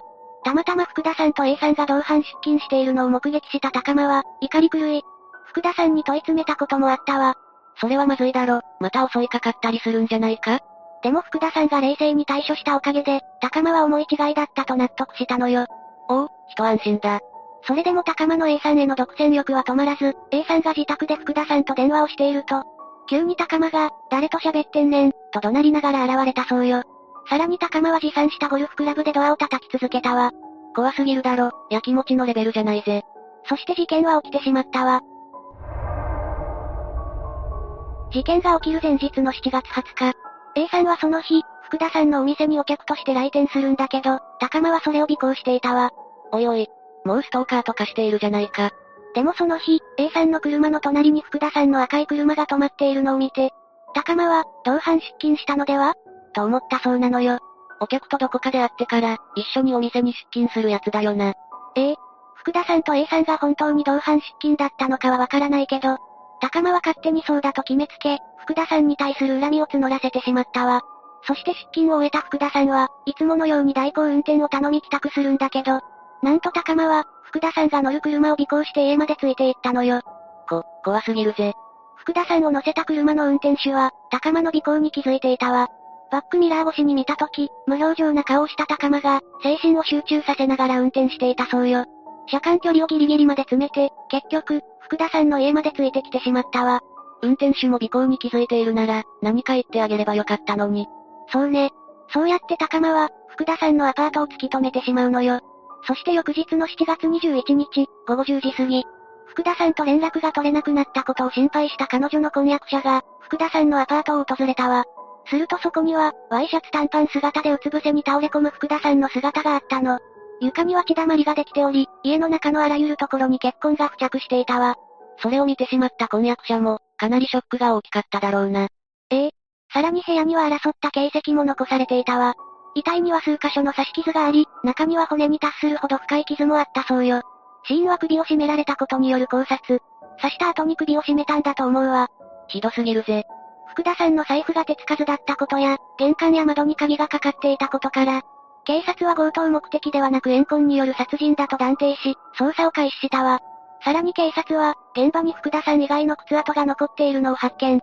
その靴跡は24センチから25センチだったため、犯人を女性に絞り込んだわ。そして事件発生から4日後、高間が逮捕されたのよ。意外とすぐに解決されたんだな。福田さんが乗った車を尾行する高間が防犯カメラに映っていたからね。さらに福田さんの携帯電話に、高間からの着信履歴が残っていたのも逮捕につながったわ。高間は福田さんの携帯電話の番号も知っていたのか？高間は日頃から A さんの携帯を盗み見る女よ。そこで彼女の番号を手に入れたんでしょうね。なるほど。福田さん殺害容疑で逮捕された高間だけど、取り調べでは容疑を否認。福田さんの後を尾行していたことは認めたけど、殺害はしていないと主張したのよ。さらに、福田さん宅に行き、無施錠だったので中に入ったら死んでいたなんて自供したわ。なんだそれ。そんなのがまかり通るわけがないだろ。なんだその言い訳は、って感じよね。それじゃ最後に、裁判での様子を紹介するわよ。その後、高間の裁判が行われたんだけど、彼女はそこで殺意はなかった。過剰防衛だと主張したわ。は？逮捕された時と言っていることが違うぜ。ええ。逮捕時は犯行自体を否定していたんだけど、裁判では一転して、傷害致死罪の適用を求め始めたのよね。そして福田さんを尾行したことについて、高間は A さんが自分のことを悪く言っていないか確かめたかったと説明したのよ。なんだそりゃ。検察側は、尾行後、すぐに福田さんの家を訪れ、そこで一方的に彼女を攻撃し、その後、殺害したと主張。一方弁護側は、尾行した後、一回家に帰り、翌日彼女の家に行った。そこで福田さんが目の前で男性に電話をしようとしていたため、携帯電話を取り上げようと揉み合いになったと説明したのよ。そして揉み合っているうちに福田さんが大声を出そうとしたため、バスタオルで口を塞いだと主張したのよ。主張が食い違っているな。福田さんが亡くなってしまったから、真相は闇の中よ。そして高間に言い渡された判決は、なんと懲役17年。なんとか上防衛が認められてしまったのよ。な、なんだと。最後まで殺意があったことを認めなかった高間に、裁判長はあなたから真摯な反省の様子は見られなかった。自分のしたことをよく思い出して、心から反省の気持ちを持ってくださいと諭されると、彼女はうつむいて小さく、はい、と答えたわ。本当、裁判長の言う通りだな。しっかりと反省してほしいぜ。裁判長からそう諭されて返事をした彼女だけど、なんとその後、判決を不服として控訴しているのよね。何も響いてないんだな。でも控訴審では、先に福田さんが攻撃した可能性はないと過剰防衛が認められず、殺意があったとして、言い渡されていた懲役17年は取り消されたわ。そして最終的に高間には、懲役20年が言い渡されたのよ。それでも20年は短い気もするが、でもとりあえず解決してよかったぜ。それじゃ、最後にこの事件をまとめていくわね。犯人の思い込みによって起きてしまったこの事件。マリサはどう感じた？そうだな。犯人の精神が幼すぎるゆえに起きたことだと思うぜ。実際、犯人の交際相手と被害者女性は仕事の関係だったのに。しかもきちんと説明されて、納得していたのにね。ああ。それなのに同伴出勤していると勝手に決めつけ、怒りをコントロールできずにそのまま被害者を尾行するって恐ろしすぎるぜ。っていうか、犯人の異常なほどの嫉妬心執着心を交際男性は知っていたんだから、他の女性と会うのを控えるなど、やれることはあったんじゃないか？防げるはずの事件だから、なおさら悲しいわよね。巻き込まれてしまった被害者の気持ちを思うといたたまれないわ。9つ目、福岡商業施設女性刺殺事件。2020年、また未成年による殺人事件が起きてしまったわ。当時15歳だった犯人は、事件を起こす直前まで少年院に入れられていたんだけど、退院してからたったの2日で事件を起こしてしまったのよ。たった2日で？何のために少年院に入っていたんだよ。それで、どんな事件を起こしたんだ？ショッピングモールで無差別に人を殺害したのよ。15歳が無差別殺人か。これは世間にかなり衝撃を与えただろうな。その通りよ。さらにこの事件で注目を浴びたのは、犯人の老いたちよ。老いたち？ええ。かなりひどい環境の中で犯人は生活していたのよね。まずは犯人の老いたちから解説していくわ。犯人である少年 A は、鹿児島県薩摩半島の南にある小さな集落で、3人兄弟の末っ子として生まれたわ。3歳の時からすでに注意力と落ち着きのなさ、さらに暴力的な部分を医者から指摘されていて、保育所でも他の子に噛みついたり、職員の骨を折るなどの問題行動をたびたび起こしていたのよ。かなり凶暴な子供だったんだな。でもこの凶暴性は、A の家庭環境が大きく関わっていると言われているの。A には姉と兄がいるんだけど、母親は姉にばかり構え、兄と A には無関心。ネグレクト状態よ。父親は父親で、兄に対して日常的に殴る蹴るなどの暴力を振るっていたわ。ここだけですでに最悪なんだが、父親は A に対して暴力はなかったのか？ええ。父の暴力が A に向くことはなかったけど、A は兄から暴力を受けていたのよ。最悪な連鎖が起きてるじゃないか。A は兄から日常的に殴る蹴る、エアガンで撃たれるなどの暴行をされていたみたい。ひどすぎる環境だな。さらに母親は性的な虐待を息子二人にしていたわ。わざと見える場所で両親が行為を始め、それを息子たちに目撃させたりなどしていたのよ。そんな中で育ったせいか、兄もどんどんエスカレートしてしまい、A に無理やり性器を舐めさせることもしていたわ。たった8歳ほどの A にね、聞いているだけで具合が悪くなるぜ。そんな環境の中で育った A の人格は、どんどん歪んでいってしまったわ。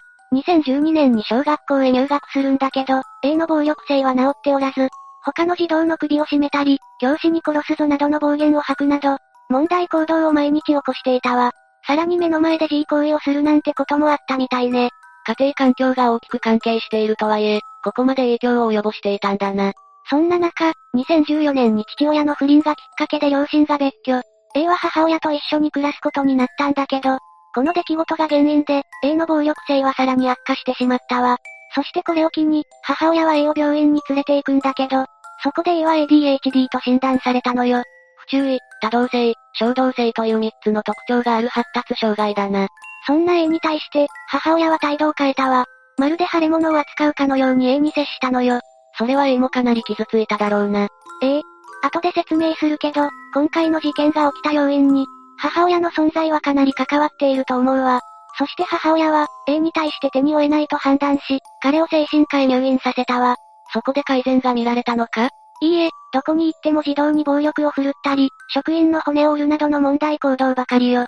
A はその後、児童心理治療施設や自立支援施設などを転々としていたわ。今までに受けたものが大きすぎたのか。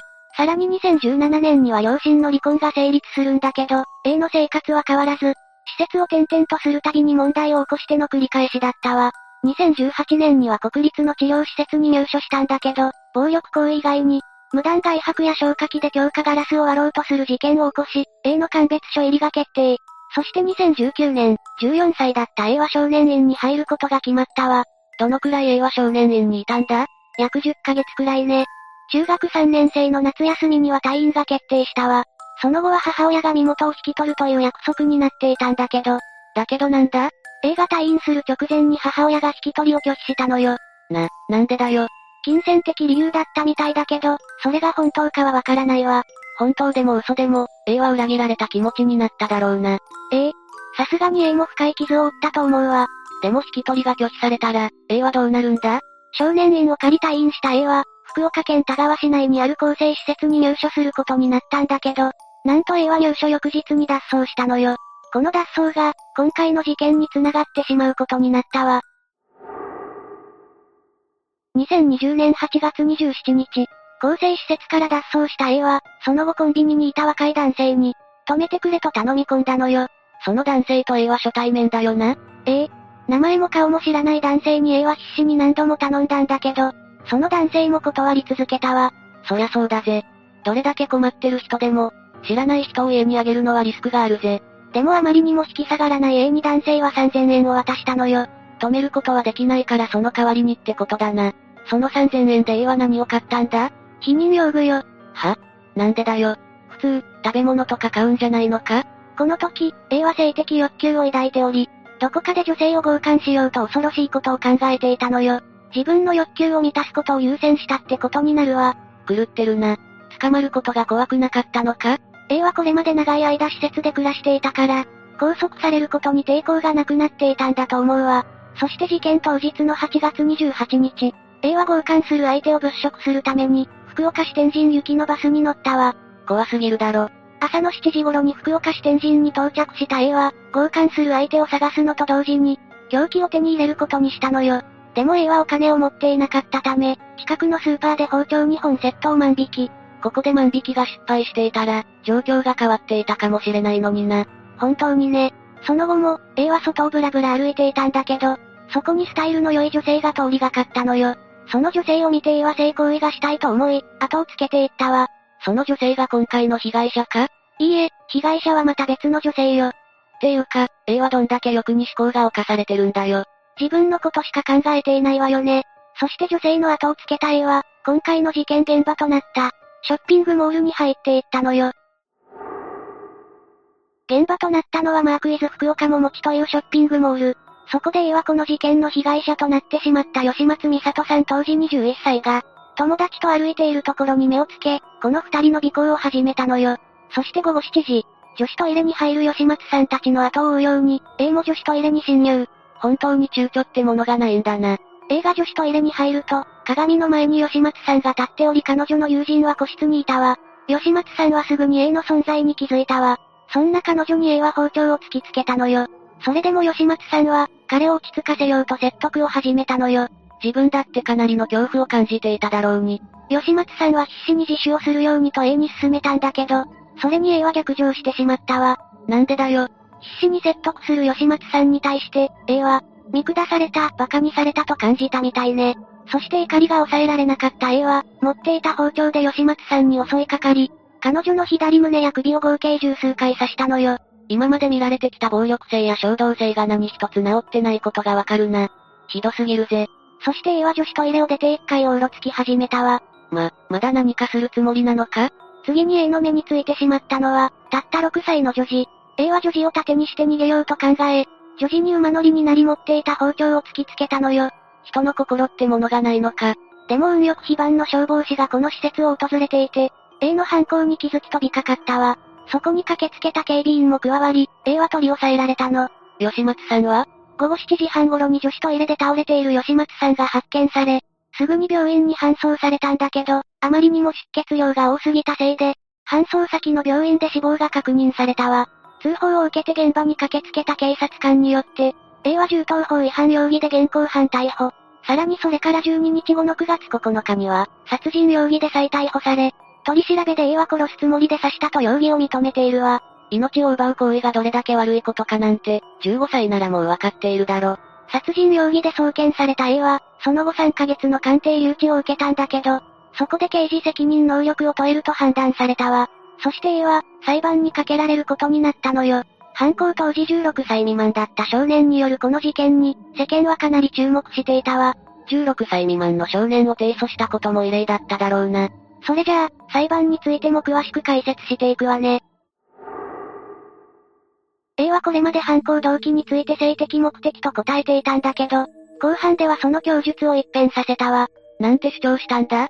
自暴自棄だったため性的目的と答えたと主張したのよ。な、なんだそれ、罪から逃げようとしているだろ。ええ。最終的にそれが認められることはないんだけどね。順を追って解説していくわ。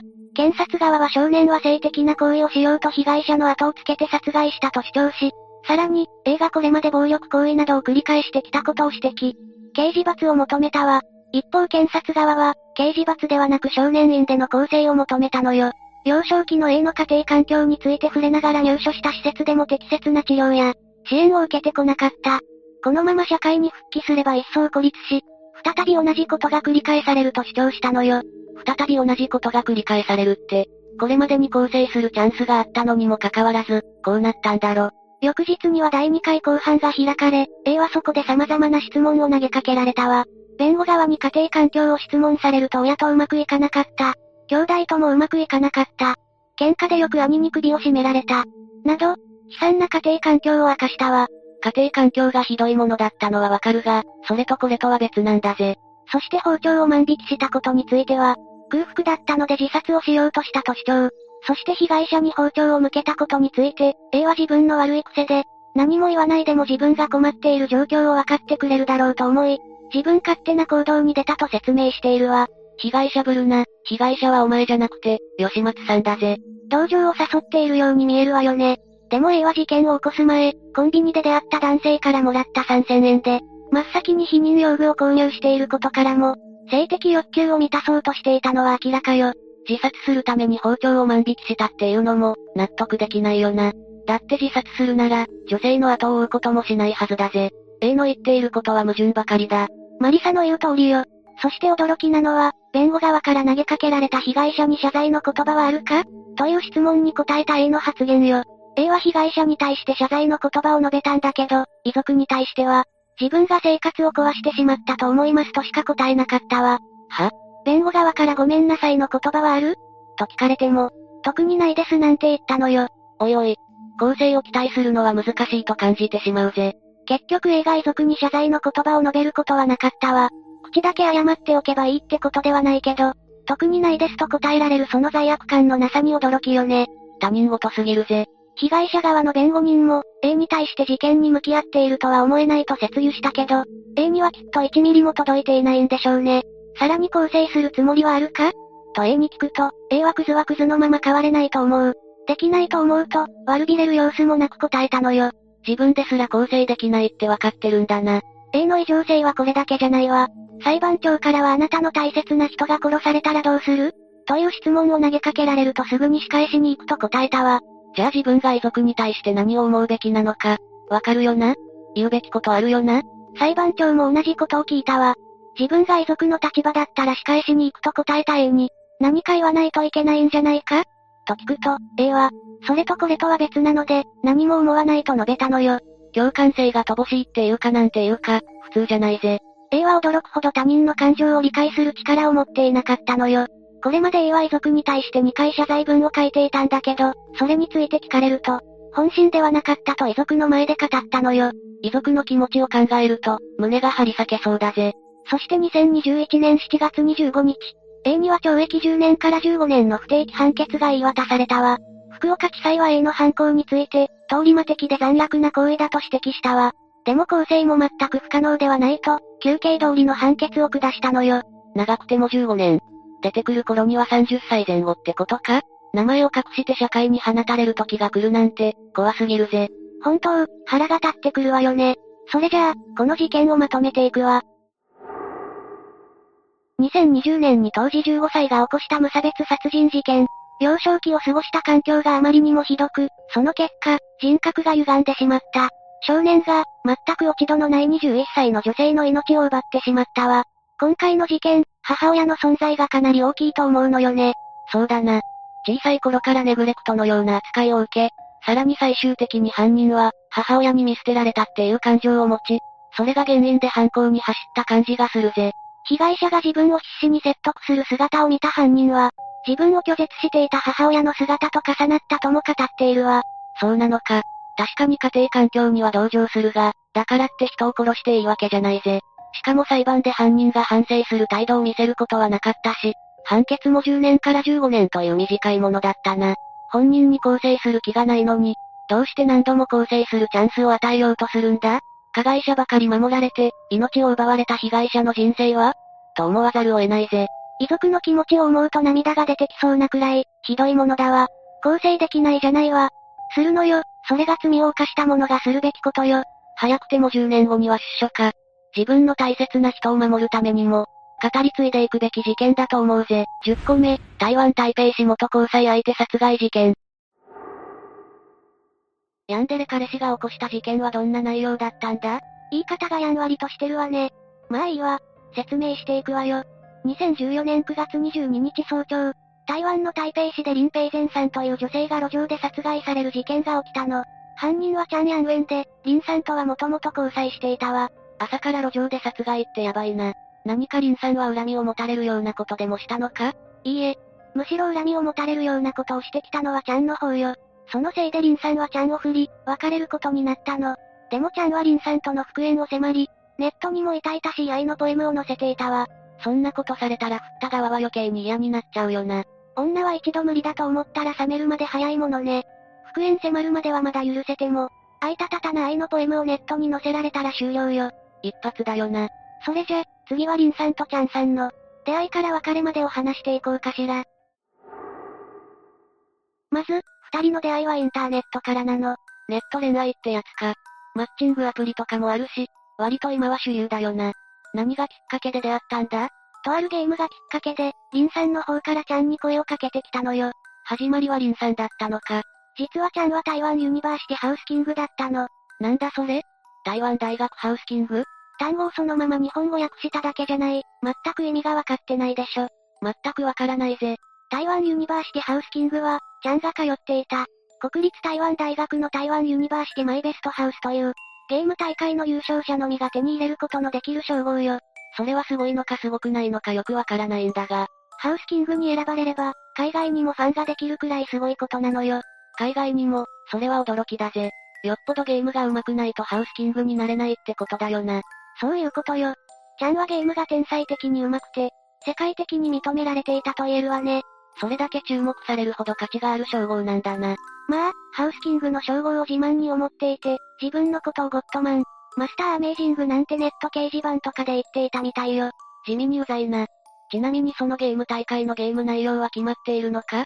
ええ。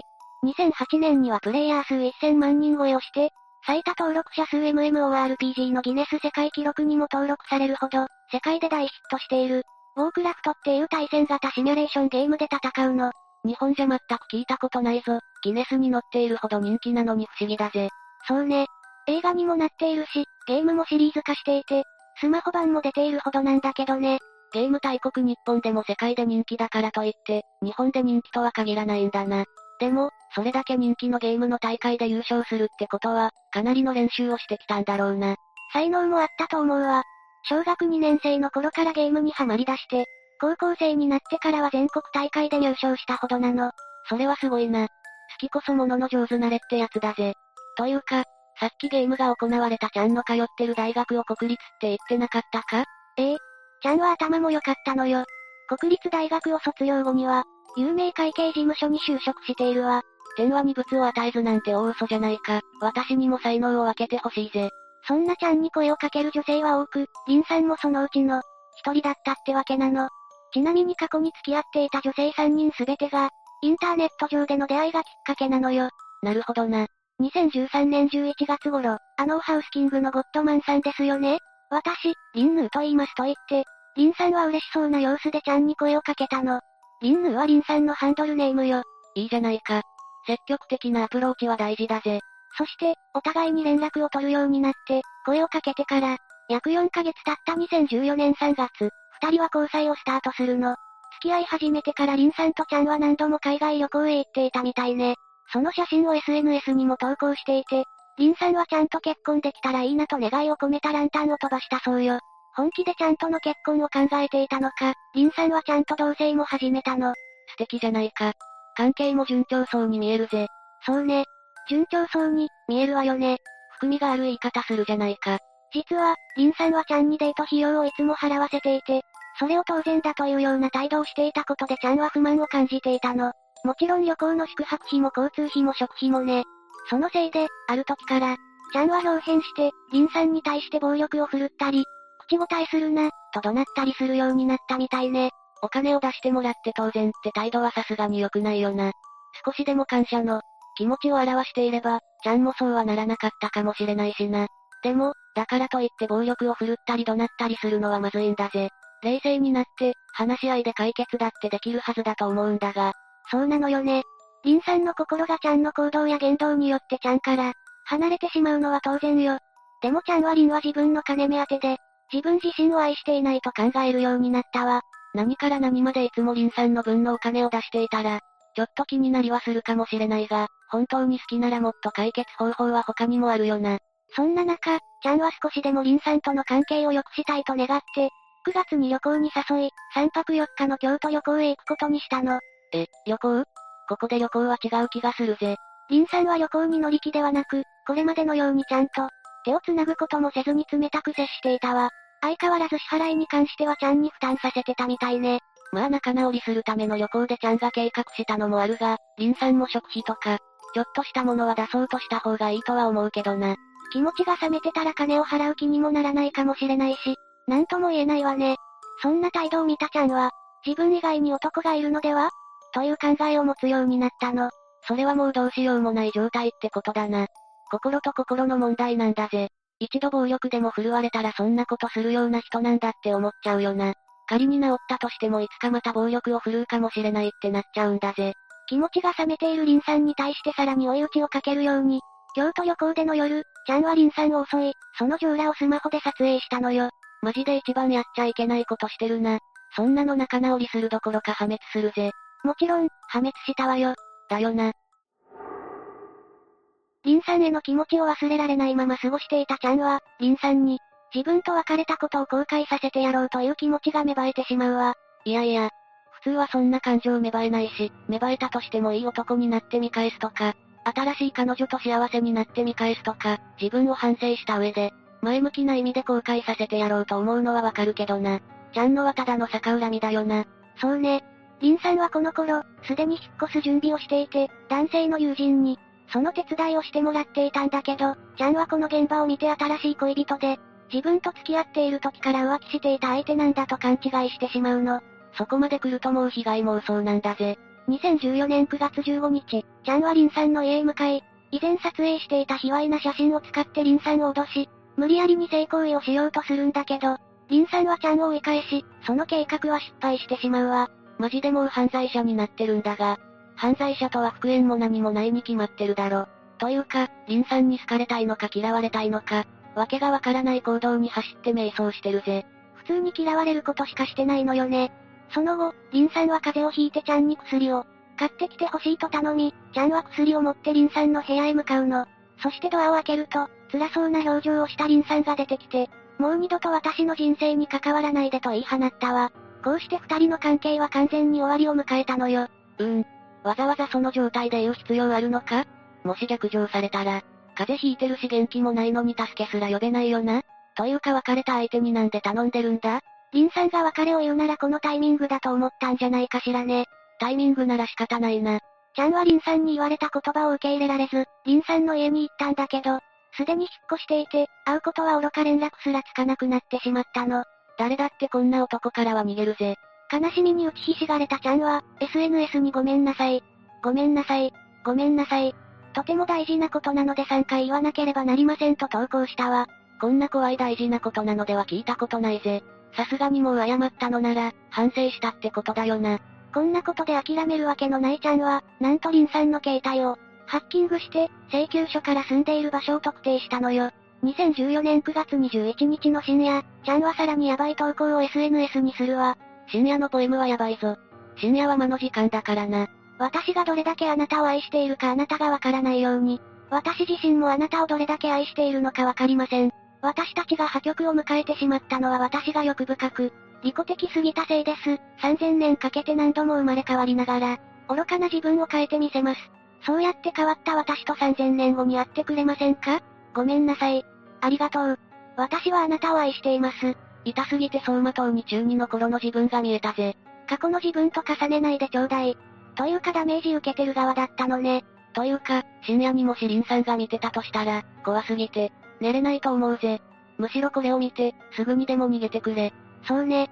夜じゃなくても怖いもの。お風呂入る時とか背後気にしちゃうわ。ホラー特集見た後レベルだよな。でも破局理由は理解できていたんだな。分かった上で自分を変えるって言ってるのはいいが、3000年は、さすがに人類が滅亡してる可能性もあるし待てないんだぜ。というか生まれ変わらないと自分を変えられないってどういうことだよ。やる気ないだろ。思考は180日で変えられるって言うし、自分を変えようと思った時から、変わっていけるんだからそんな期間いらないわよね。ちゃんはダメな自分を変えるために、さらにダメになるんだけどね。ん、どういうことだ？2014年9月22日早朝、ちゃんはリンさんを見つけて襲いかかったの。そして馬乗りになって、持っていたナイフで何度も何度もリンさんを刺したわ。深夜の投稿してからすぐに襲いに行ったのかよ。見ていた人たちも近づけないほどの勢いで、ちゃんは何度も何度も、刺し続け、40回刺したところでリンさんは息絶えたの。40回以上も刺すって普通じゃないぜ。リンさんはそこまでされるほどのことしてないし、完全にちゃんの気が狂ってるんだぜ。この後、ちゃんは気が狂ってるどころじゃない行動をするわ。なんと、動かなくなったリンさんの隣に座り込んで、その遺体にキスをしたのよ。眠り姫じゃないんだから起きるわけないだろ。自分で殺しといて起こそうとする王子はサイコパスでしかないわよ。そもそも、ちゃんは王子じゃないし、童話じゃないんだから生き返りもしないわ。脳みそお花畑なのかちゃんは。さらにちゃんはリンさんの亡骸にキスした後、血まみれになったリンさんの、体にすがりついて大声でリンさんの名前を呼びながら泣きわめいたの。悲劇のヒロインかよ。お前が殺したんだろ。ちゃんの悲劇のヒロインのような行動は続くわ。警察が到着したところで、リンさんを刺し続けたナイフを自分に向けたの。あいたー。あいやー、みたいな感じで言わないでよね。まあでもちゃんは全く、怪我してなかったみたいだから、本当に悲劇のヒロインぶってただけだと思うわ。